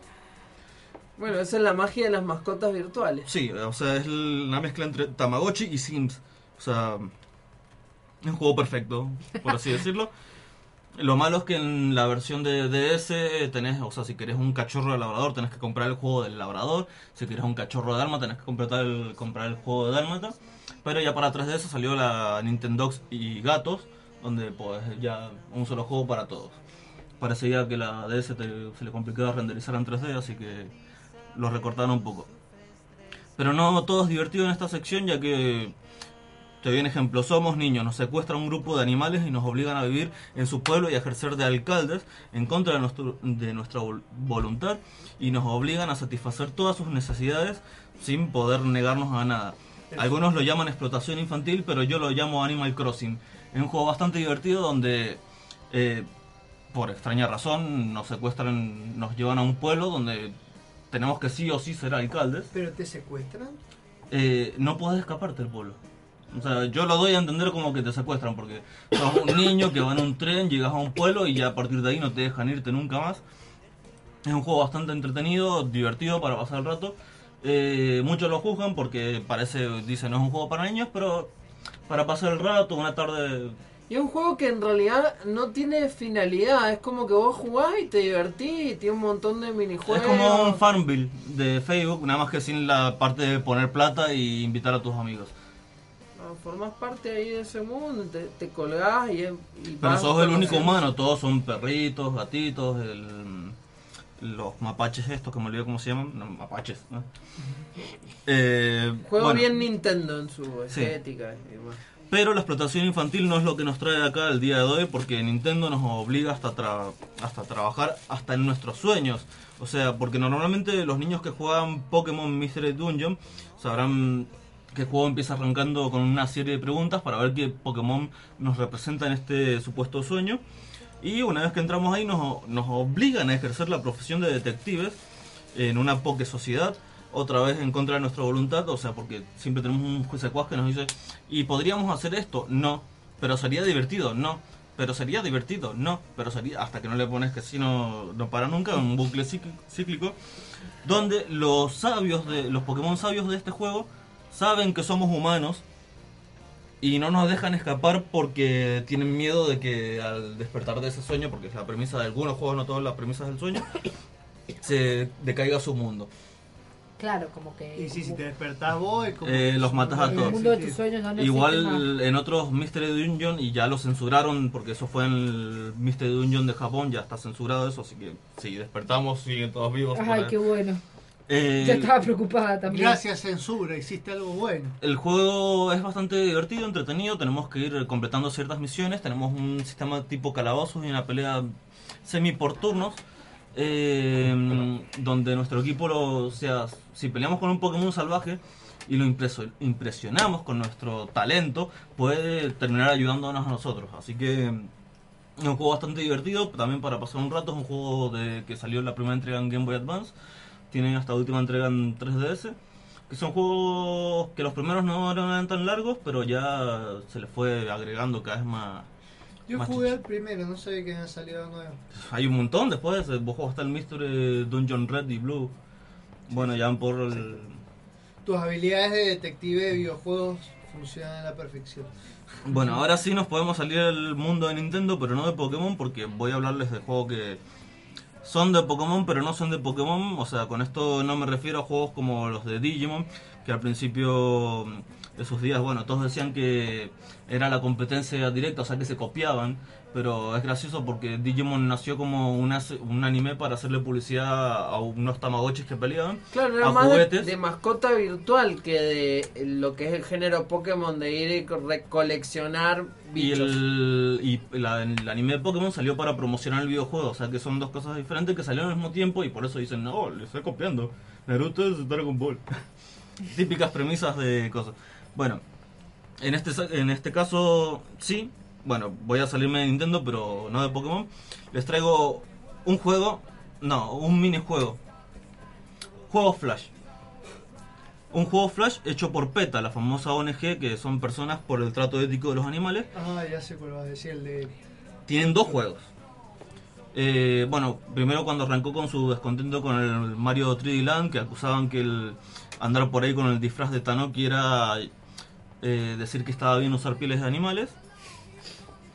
Eh, también se eh, criticaron la caza de ballenas en Assassin's Creed 4, los platos con demasiada carne en Cooking Mama, a Battlefield 3 por la posibilidad de matar a una rana en su campaña y a Super Meat Boy porque su personaje está hecho de carne. Y no olvidemos a Battlefront por poner mujeres. Sí, Ya esto, que es peta. esto es peta. Pero, pero ya que seguro que alguno también se quejó de eso. Eh, bueno, crearon dos juegos Flash en base a la saga Pokémon. Uno para el lanzamiento de Blanco y Negro 2. eh, un título que lo bautizaron Pokémon Blanco y Azul. En el que los Pokémon se rebelaban contra la opresión de sus entrenadores. Eh, o sea, PETA ya aseguraba que era un juego que me transmitía un mensaje de que los niños tienen que tratar a los animales como objetos y se puede explotar y, explotar y abusar de ellos. Después, con el lanzamiento de Pokémon XY, lanzaron un minijuego Flash, donde acá ya iban con su principal rival, McDonald's, porque como sabrán, siempre que sale algo de Pokémon, McDonald's tira los juguetes de Pokémon. Y era un juego donde simulabas la batalla de Pokémon contra el payaso de McDonald's, donde siempre perdíamos. Eh, como- O sea, no había forma de ganarle al payaso Ronald McDonald. Digamos que eran como dos tipos de mascotas peleando entre sí. Eh, O sea, por ejemplo, McDonald's se aprovecha de Pokémon, o sea, explota Pokémon para cazar niños a sus hamburguesas, como dicen acá las Happy Meal. O sea, muy aterrador. Está mal que Nintendo permita a McDonald's lanzar el anzuelo a los niños con sus queridos y encantadores iconos, así dijeron los de PETA. Y bueno, ahora sí. Clones de Pokémon hay muchos, juegos de fan hay muchos, hay bastantes y Hackrun hay infinitos. Y muy buenos, o sea, es cuestión de meterse y jugarlos a todos. Y les recomiendo Pokémon Naranja y para el que quiera jugar un Hackrun muy bueno. Pero voy a salirme un poco de Pokémon. Voy a hablarles algo de que no hablo mucho, pero eh, son dispositivos móviles. Pero lo voy a hacer porque en honor a Pokémon que nació en Game Boy, vamos a hablar de algo que está ahora en mano de todos. Eh, voy a hablarles de un juego que se llama Monster Crafter, un juego gratuito para la Play Store, que es bastante original. O sea, la mecánica es sencilla, crea un monstruo y anda a entrenarlo para que pelee. Entonces lo creas así estilo...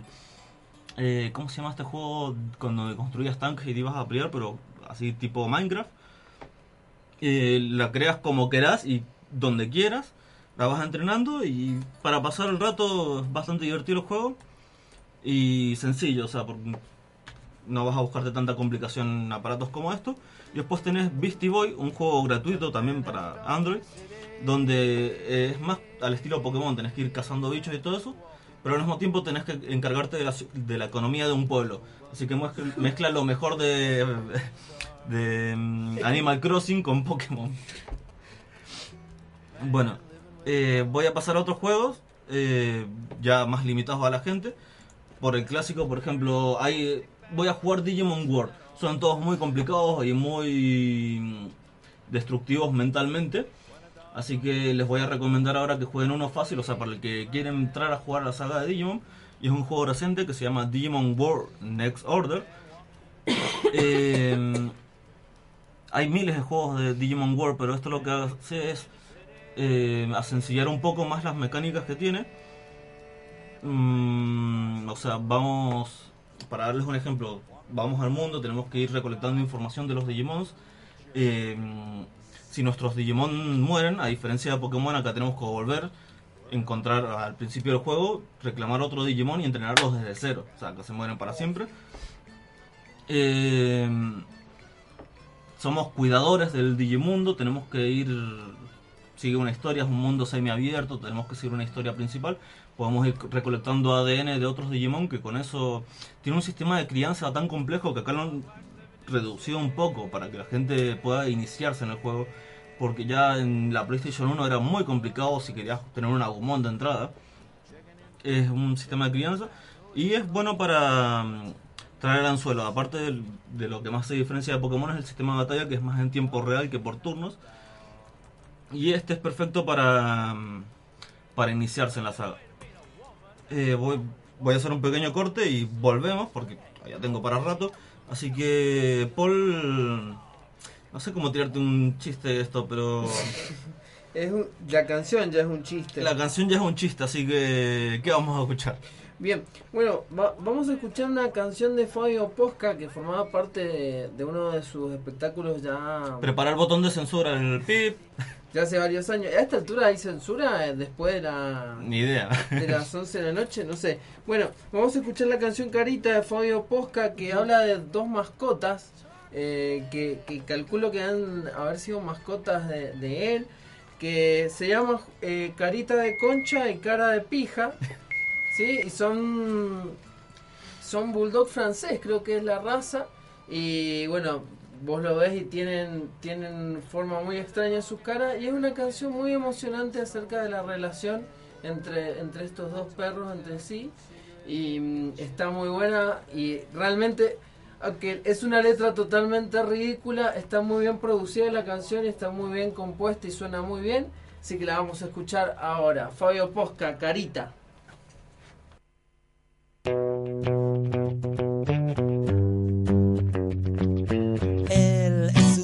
mutante perro con mezcla de gato y conejo, velocidad de rata y orejas de murciélago. Tiene carita de concha, por eso lo llaman así. Y todos los que lo conocen lo quieren y ya no le temen.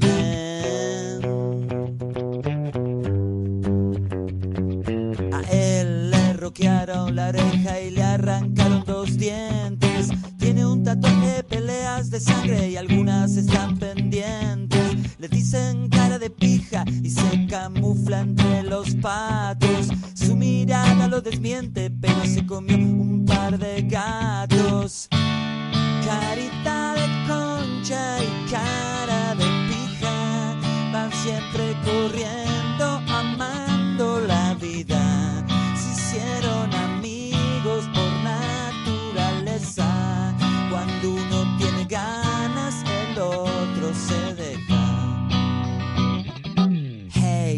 soy carita de concha y tengo dientes de tiburón. Soy la mezcla perfecta entre Batman y el guasón. Me gusta correr veloz, pero tengo patas de chancho. En otras vidas fui rugbyer y ahora juego de tanto en tanto. Yo soy un soñador, mi nombre es cara de pija. Me gustan las perras, pero si no pican lo tengo a carita. Persigo los patos interos porque admiro su vuelo. A veces me siento encerrado en mi cuerpo de ovejero. Carita de concha y cara de pija. Va siempre corriendo, amando la vida. No importa si es tarde, si es noche o si es día. Son inseparables, cara y carita.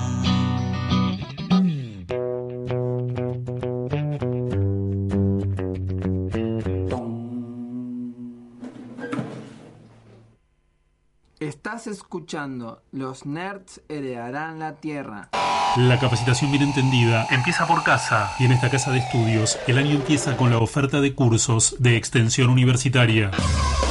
Energía renovable fotovoltaica y eficiencia energética, taller de soldadura, refrigeración, diseño mecánico e industrial con SolidWorks, controladores lógico programables, curso de MATLAB, logística y cadena de abastecimiento, mejoras en la productividad y Lean Manufacturing, oratoria y cómo perder el miedo en hablar en público, tecnología de gestión y escuela de sonido. Informes e inscripción. Secretaría de Extensión Universitaria. Teléfono 0261-5244-511. Mail secretaría.extensión arroba frm.utn.edu.ar. La capacitación bien entendida empieza en la UTN. En el aire. En el aire. La radio de la Universidad Tecnológica Nacional. FM UTN. La facultad de llegar a todos lados. La posibilidad de ser escuchados. Interesante. Parece que Seymour murió a la avanzada edad de 15 años. ¿15? ¿Entonces vivió 12 años después de que me congelaron? Así es. ¡Detengan la clonación! ¿Qué? ¿A qué Claro, ahora resulta que el idiota soy yo. ¡Fray! ¿Qué ocurre? Piénsalo, Seymour vivió una vida plena cuando yo desaparecí. Tal vez añadió canciones nuevas a su repertorio. ¡Pero eso es bueno! Walking the Sunshine es para niñas. Tuve a Seymour hasta que cumplió tres años, cuando lo conocí y es cuando lo amé. Jamás lo olvidaré. Pero él me olvidó hace mucho, mucho, mucho tiempo.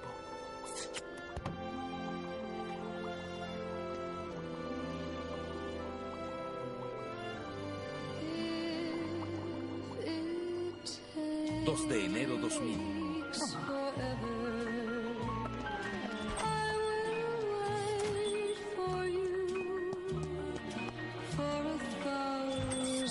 for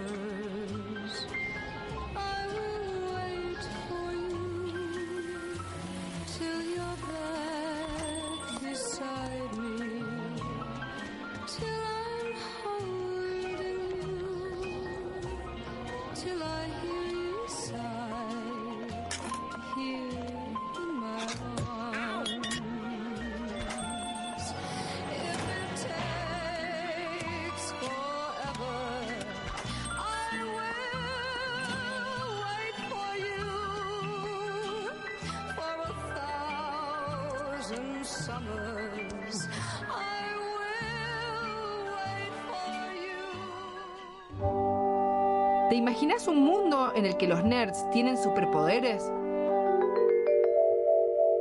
Chicos, puedo detectar redes Wi-Fi sin contraseña en un radio de 50 kilómetros. Yo puedo entender a Lacan de una leída. Puf, y yo tengo el poder de terminar la tanda.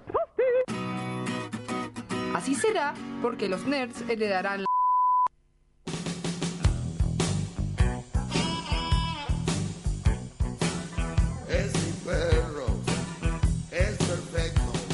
seguimos en esta noche de los nerds heredarán la tierra, hablando de mascotas. El Pupi nos estaba contando sobre los videojuegos de mascotas, sobre... Más que nada, juegos de adiestramiento, cosas, cosas raras. o Es sea, que es como, es como un género que se armó, porque, ah, digamos, tenés el Tamagotchi, ya es todo un género de mascota virtual. Y después, a partir de Pokémon, surge como esa idea de... monstruos de bolsillo, o sea, Sí, de, de como coleccionar, coleccionar... zoológico portátil. Claro, coleccionar mascotitas. Y a partir de ahí surgen un montón de cosas. Bueno, voy a seguir un poco más con juegos de ese estilo. Ahora voy a arrancar con uno de mis favoritos juegos de PlayStation 3 y no es Demon Souls. Eh, otra de las razones por la cual compré mi PlayStation 3 y es que estoy hablando de un juego de Level 5 con la producción hecha por Studio Ghibli directamente. Y la, ban- eh, con la banda sonora hecha por Joe His- Hisaishi, que es uno de los Él es el que hace la banda sonora De de, casi la- todo de las en- pelis de Miyazaki. Bueno, obviamente estoy hablando de Nino Kuni 1, un juego que es muy difícil de conseguir y Me causara así que dijeras obviamente, como si todo el mundo conociera. obviamente el es que eh, Nino Kuni 2 es bastante popular, pero nadie ha jugado el juego anterior. Ajá. No se conectan mucho en historia, tiene algunas referencias con el otro, pero son como... Son el mismo mundo nomás, lo único que tienen de igual. Bueno, durante la historia un niño llamado Oliver viaja a otro mundo para salvar a su madre, que, spoiler, muere en los primeros minutos del juego, y de paso, eh, de paso librar ese mundo de las garras del mal. Recorremos ciudades, aldeas, que, o sea, no es muy grande el mapa, pero están repletas de misiones secundarias, o sea, rejugabilidad, o sea, misiones divertidas, secundarias divertidas, algunas otras no tanto, como cualquier otro juego. Bueno, en la premisa de estos juegos es que nosotros somos hijos de un mago, una maga, entonces somos de los pocos que pueden hacer magia. En este juego podemos adiestrar a las bestias salvajes que se llaman Unimos y hacerlos pelear en contra de su voluntad, pero también podemos pelear nosotros mismos, eh, al lado de ellos o junto con ellos. Lo, lo gracioso, lo curioso de este juego es el sistema de batalla tan pulido porque es una mezcla de en tiempo real y por turnos al mismo tiempo con sistema de órdenes. O sea, mientras estás jugando, podés pelear en tiempo real mientras le estás dando orden a otro compañero unónimo, mientras el otro lo hace por turnos. Es un sistema mm, raro y divertido, o sea, para que lo juegue le tarda un poco en acostumbrarse, pero no es nada del otro mundo. Y bueno, acá vamos atrapando estos únimos, que son como los los Pokémones de, de acá. Los seres potencialmente coleccionables. Y bueno, es un juego bastante divertido, o sea, a nivel de arte es hermoso, o sea, lo hace Studio Ghibli. Sí, estaba viendo imágenes y me llamaba mucho la atención cómo se nota tanto el, el estilo de Ghibli. Sí. Ta- Y También pasaba, un, eh, no sé, ¿de qué año es este juego? eh,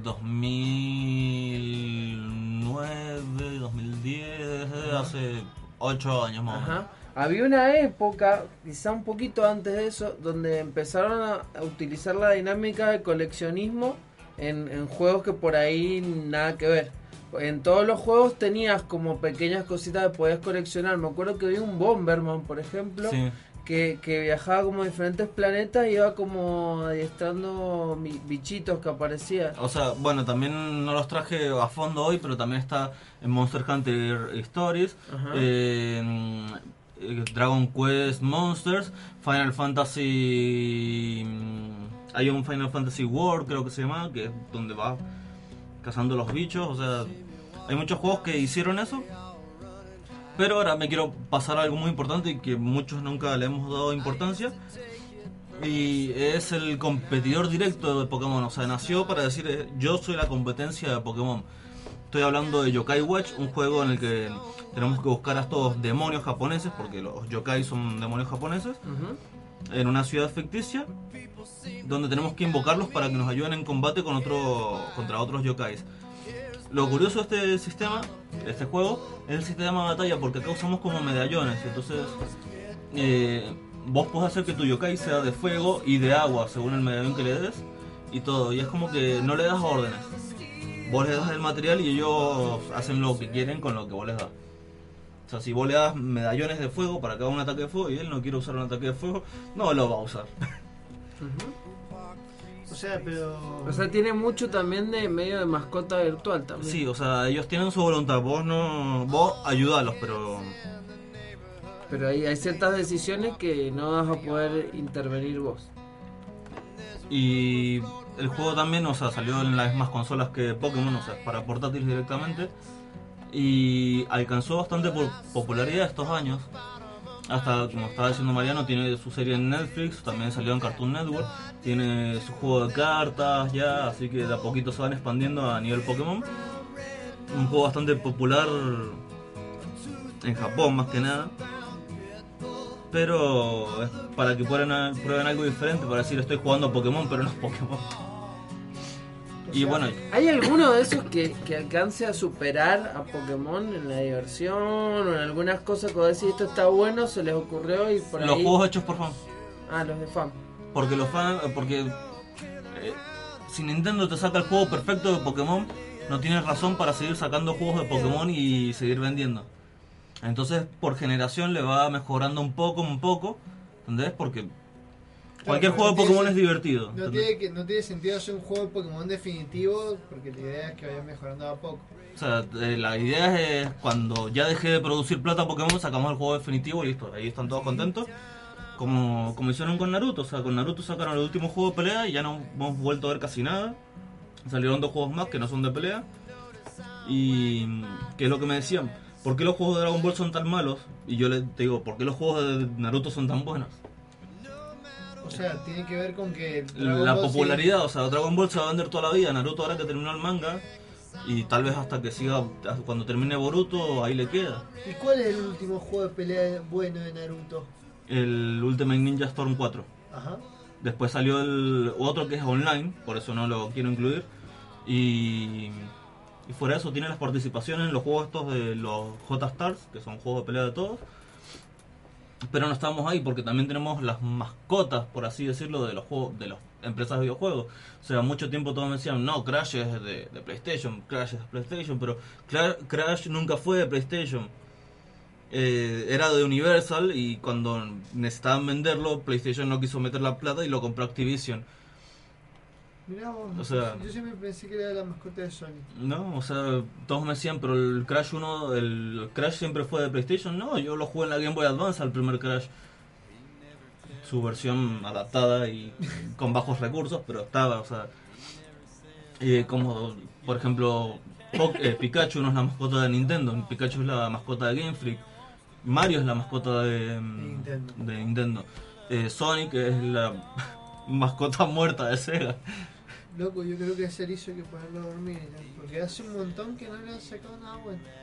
Bueno, Bueno, estuvimos hablando un poco de la historia de las mascotas, un poco hablando de, de bueno, estas otros tipos de mascotas no tan convencionales como son los Pokémones, etcétera. Yo estaba pensando, bueno, pensando en, en mascotas poco convencionales, eh, pensar cuáles son las mascotas menos convencionales o, o aquellas que nunca vemos, porque perros y gatos son bastante comunes, algún tipo de ave quizás. em, El sobre, canario, Sobre todo tomando en cuenta, claro, tipo un piolín o, por ejemplo, las lechuzas en el universo de Harry Potter. Pero hay, o qué sé yo, tener un, un hámster dentro de todo o un conejo, entran dentro de cierta normalidad. Ahora, Siempre mascotas, mascota, bueno, ponele que hasta podemos decir una serpiente dentro de Ajá. cierta normalidad en niños que claramente necesitan un médico. Hay gente que Claro, también. eh, gente que claramente necesita un médico y tiene una tarántula como mascota. ¿Te acordás del Voldemort? Bueno, él ahora tiene un criadero de plantas carnívoras. Estamos hablando de una persona que... Se llama Voldemort. o sea, Bueno, amigos eh, del, del pasado que tenemos en común con el Pup. bueno, la cuestión es que estaba pensando, bueno, ¿qué personajes tenemos de la ficción que tengan mascotas realmente muy inusuales? Bueno, hablamos más temprano en Aladdin, el caso de, de tener Del tigre. del tigre, que se repite si queremos en The Walking Dead. Michael con- Jackson tenía un mono. Ah, no, no es de Eh, ficción. eh, con el King Ezekiel, que tiene un tigre también. Arnold, que tenía un cerdo. Pity cuenta como personaje de ficción. Pity intoxicado. Y, ¿Qué eh, tenía, Piti? Bueno, ahí, eh, volviendo a la ficción, está la película muy, muy mala, eh, tristemente célebre, de Clint Eastwood con un mono. es También, toda una bueno. saga, son como... No, por Bueno, supuesto, eh, si entramos a la saga de... de tenemos- Ventura tenía el monito que siempre lo acompañaba. Claro, bueno, un mono, como que dentro de la bizarreada el mono es el más común, ¿no? Eh, bueno, pero por ejemplo, Bob Esponja tiene un eh, Caracol. un caracol que maulla. Patricio tiene una roca. Eh, ese Y después, bueno, Arnold tiene un cerdo. Y para mí, hasta- El, eh, un cerdo que se comporta como un perro. bueno, y, y eh, Gary, el caracol de, de Bob Esponja, es un caracol que se comporta como un gato. no, no, pero por ende, en, en- en Bob Esponja todos los caracoles son como gatos. O sea, se, se da a entender en los capítulos. Claro, bueno. Eh, pero para mí, quería cerrar, porque nos estamos quedando sin tiempo, con el que para mí es el, el eh, más bizarro, digamos, o, o más eh, poco convencional de todas las mascotas. Y de paso hablar un poco sobre, sobre digamos, esta, esta serie, que es el caso de Perry el ornitorrinco. Chicos, había dos niños que tenían un ornitorrinco. Ustedes saben que los ornitorrincos tienen como un, un pinche con veneno en la cola. O sea, claramente no podría haber dos niños con un ornitorrinco como mascota porque... Pero eh, es maravilloso, eh, porque es uno de los animales como que más te llama la atención cuando sos pibe porque es muy raro. Es que, rarísimo, es, que es casi de- es casi fantástico, chicos. Sí, es, es un mamífero que pone huevo, tiene pico pero dientes, tiene un espolón venenoso, cola de castor, es muy raro. O sea, es como un, un, un ser creado un día que, no sé, los dioses habían estado de juerga. Encima Sí. han transformado eso que en la vida real realmente no, no es muy, no se deja ver mucho, no es muy bonito. En, una caricatura que está buena, o sea, es como Totalmente, tierno, o sea, y nos compramos, yo casi me compro cuando fui a Disney un peluche de Perry ornitorrinco gigante, Pero no por si precioso. tenía veneno en la cola. No, no lo compré porque dije es demasiado caro, pero estaba entre las posibilidades sin duda. Y nada, qué interesante esta, esta cuestión de, de crear un, un- no solo una mascota súper poco convencional, sino que encima esta mascota en su tiempo libre es un espía internacional que se dedica a luchar contra el mal. eh, al cual claramente podría matar con su espolón venenoso, pero parece que han decidido ignorar la existencia de esto en la serie, considerando que no es una versión infantil de Game of Thrones. Eh, así que, pensando, nada, qué, qué interesante esta, este, este personaje, qué buena idea, qué mm, esta cuestión de reflotar animales que uno, no sé, capaz que ni, ni nos acordábamos del ornitorrinco. o Y no, sea- pero por ejemplo, Hércules tenía de mascota un Pegaso. Bueno, pero no era- es como si dijéramos, bueno, y Daenerys, Y no, no, no son mascotas los de Daenerys, pero digo, eh, sí, dentro de, de su mundo es coherente, digamos, dentro del mundo de... No, porque uno está jugando Metal Gear Solid y de la nada la bicha que tira fuego invoca una ballena gigante de fuego. Bueno, esa, esa es una mascota mucho más... ¿Pero es la mascota o es como un poder? No, no, no nadie entiende a Kojima, Porque que ah, de otra, otra gran serie de, de Disney de animación, sobre todo en los últimos años, es la serie Star vs. The Forces of Evil. Ella tiene como una serie de poderes muy extraños, ¿no? Por ejemplo, que también no reflotan esta cuestión. Ella tiene un poder de eh, nervales, que son estos como... Los nervales son como. Como se un- dice son como los jays del océano, porque son como delfines con un cuerno. Dicen que son el origen del mito del unicornio también. Claro, bueno, y ella todo el tiempo utiliza este poder así como rayo de nerval y como que a todos los villanos le caen nervales súper tiernos también, así. Lo que pasa es eh, que todo lo que, todos los poderes que ella hace son tiernos. Claro, Son- Son, exactamente. un misterio los nervales, no se sabe ni para qué sirve el cuerno, nada. Son como. Claro, bueno, pero ves, está en esta línea, ¿no? De, de, de traernos otra vez a eh, animales bizarros, digamos, a... eh, hay una cuestión ahí de... ¿Qué estás haciendo? No fue el Mariano esta vez. no fui yo, eso era como que salté a mi teléfono y pensé, yo no tengo desinstalado el Pokémon Go. Me Bueno. bueno. hacer la batería, no es que me aburriera. Este, bueno, mira, acá nos dicen en el grupo del Consejo NER, ni siquiera en la cola, en las patas tiene el, el espolón. Dice, es mamífero y pone huevos, es el único. Chicos, ¿qué onda el ornitorrinco? Y encima de todo esto se dedica a luchar contra el mal, o sea, ¿qué onda? Es maravilloso. Es horrible, pero maravilloso a la vez. Dejen, pongan el maldito celular en silencio durante el programa. Pero ese no soy yo. No, es Paul. Bueno, me había mantenido en silencio hasta. este Mentira, solo como cinco veces. Solo quería ser popular. Este, realmente increíble. Bueno, y estaba para pensando también eh, otras eh, mascotas poco, poco habituales. Eh, es Pato, el cerdo de Maeve- Mabel en Gravity Falls. Sí, que se llama Pato Que y- se llama Pato, pero es un cerdo. No, pero Pato es un pez también en y Stitch. Ah. De una, eso lo tendríamos que haber, eso correspondía al programa de hoy o al programa de patos. Eh, Podríamos haber hecho toda una columna de patos que no son patos.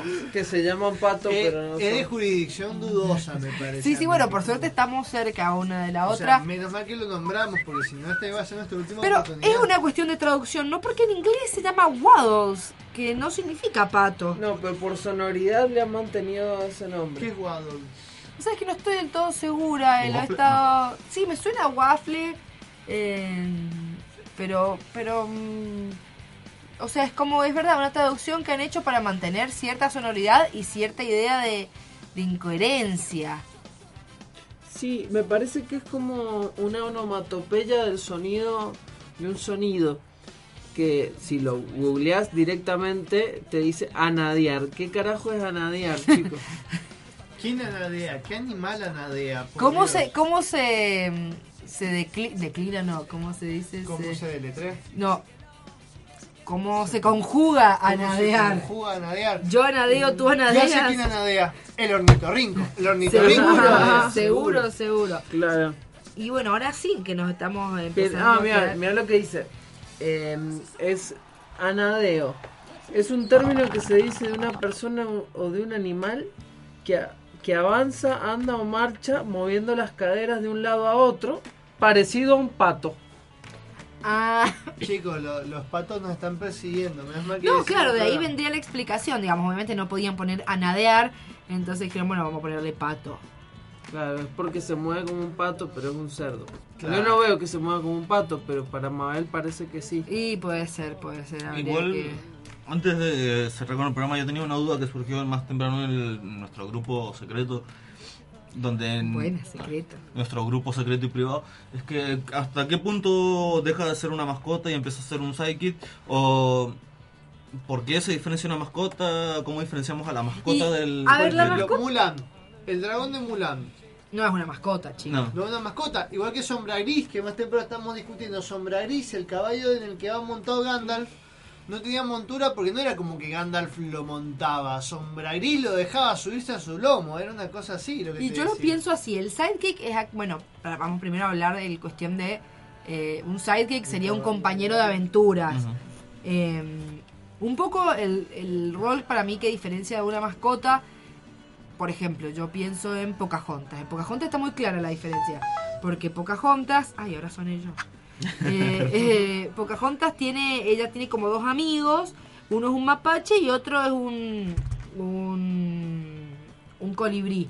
Y la acompañan en sus aventuras, pero no viven con ella, no son parte. Ahora, en cambio, Radcliffe, el villano, tiene un perro, un- una especie de pug o un eh, que- o un eh, bulldog, no estoy muy segura, que vive con él, digamos, es su es su mascota. Finalmente, bueno, termina porque obviamente es adorable y no puede quedar realmente con el villano, tiene que pasarse al lado de los buenos. Pero No. es una mascota.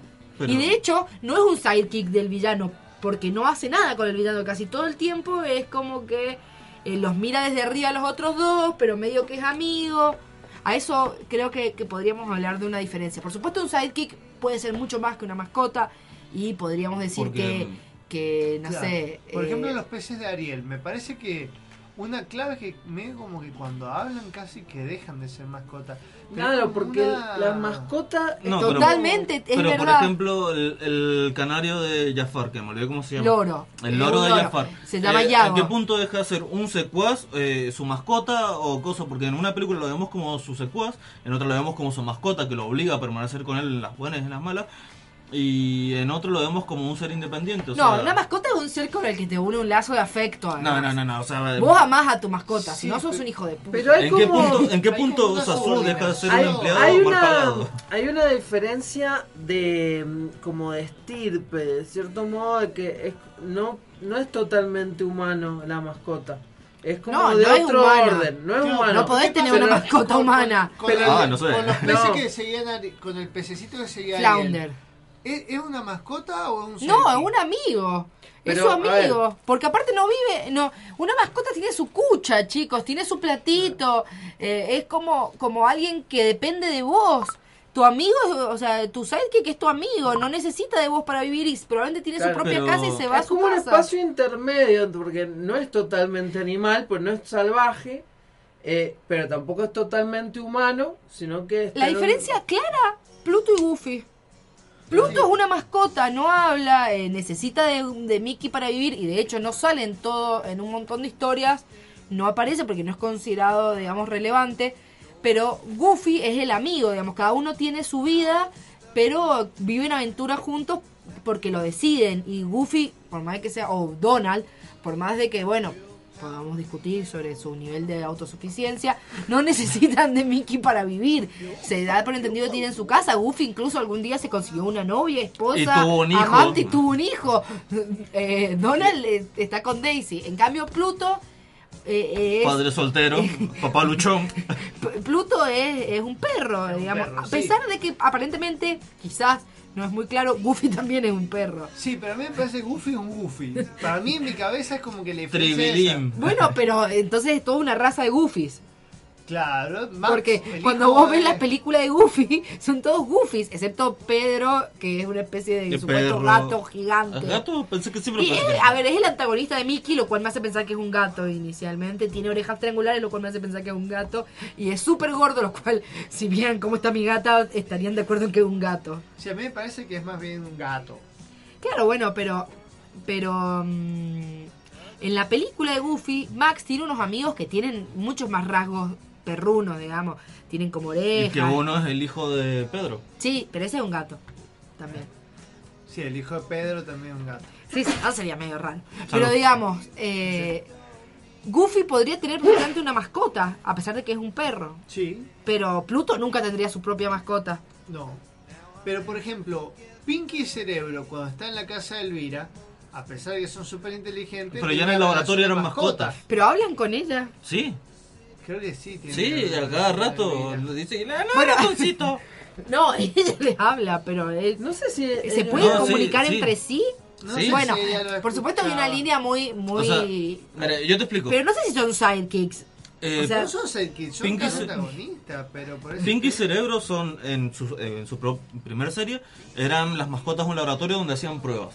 No, ahí eran a- mascotas, eran Eh, eran sujetos de prueba. Sí, no, no ponga a mi perro, A que prácticamente de- una deidad en mi casa con un, su- un sujeto de prueba Pero de un ellos, laboratorio. con las pruebas esas a partir de ahí es, Se es que pueden hablar. inteligentes. Eh, inteligentes, la Bueno. mitad. Y en, Dentro de un en. Elvira, en Pinky, Elvira y Cerebro, ellos son capaces de hablar con ella y ella no los quiere escuchar a voluntad porque es como no le importa, son mis ratoncitos. Bueno, y otra diferenciación, y ahora sí creo que nos vamos a comer el himno, es cuando, porque hoy estábamos diciendo, bueno, hagamos una lista de mascotas, qué sé yo, y el Juancho, eh, que está en el grupo de WhatsApp, nos dice... eh, Stuart Little. bueno, no, Stuart Little ya. de- eh, Tú eres el hermano del nene. sí, sí, porque lo adopta. Eh, eh, ahí ya Claro, digamos. uno- es que uno de los animales también lo adopta, pero justamente creo que la película Bueno. trataba de que Stuart Little era. Claro, Claro. por ahí, ahí está la diferencia. Stuart Little es adoptado legalmente, o sea, de un orfanato. Es un avance en la ficción de, de animalitos, porque teníamos, no, digamos, Homero todo- hizo una tesis de eso. hay toda una gran tradición de Lassie, todo eso, de, lo- de los perros buenos. Después en los 90 empiezan tipo Beethoven, ¿viste? Los que Y rompen todo. Los que rompen todo. Y los que el juegan básquet. Después Buddy. tenés el eh, Babe, el chanchito valiente, que, que es el, el chanchito que quería ser perro.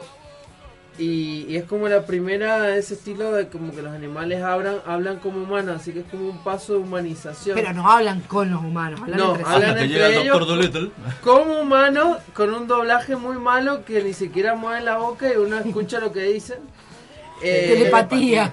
eh, con telepatía. Y, y digamos, y después, un poco más adelante, ya tenemos Stuart Little, que es como que tiene como el- los papeles. Pero para aparte la- la- lo, lo loco es que Stuart es un ratón, van al orfelinato así, están todos los niños así para ser adoptados y hay un ratón que es súper adorable y deciden adoptarlo. De hecho, cuando, lo- cuando Doctor House adopta a Stuart Little, el hermano se vuelve loco porque qué onda, me trajeron un ratón. y en la casa había un gato, pero el gato era mascota, no era familia. Onda, onda, papá, deja de tomar hongos, por favor. Sí, ¿Te- o ¿Te sea- imaginas vos?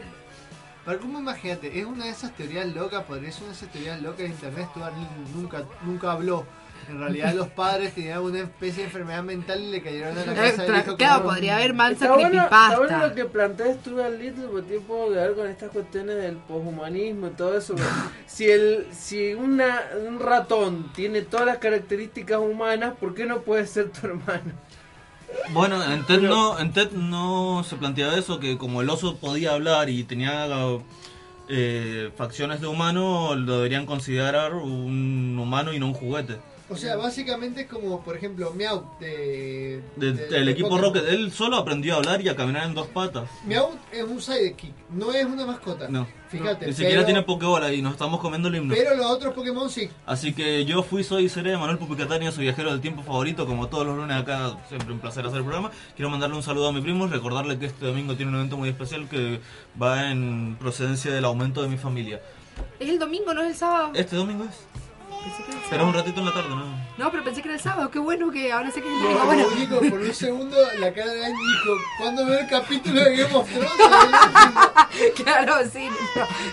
Bueno, eh, yo soy Angie que, eh, y fue un saludo para todos ustedes. Muchas gracias. Un abrazo siempre al Deca que nos hace el aguante ahí con todas las bizarradas que se nos ocurren. Y nos estaremos viendo en un próximo lunes que será mucho más triste porque será en un mundo sin Game of Thrones. Eh, buenas noches, yo soy Mariano Rosales, arroba Chuck Neruda. Le mando un saludo a todos los nerds y también le mando un saludo a Lara que Y la voz que no habló acompañar. es de... A Lara Garro. Que puso la voz que para- puso- que puso la voz de uno de los gatitos. Gatito número 2. Gatito número gatito número 2, así que bueno, eh, le agradezco mucho haber venido y, y bueno, y un saludo a todos los nerds. Bueno, soy Paul Noguerola, arroba mosca covalente y como siempre es un placer estar acá y me pareció ver un lindo gatito porque los, los nerds se le darán la tierra.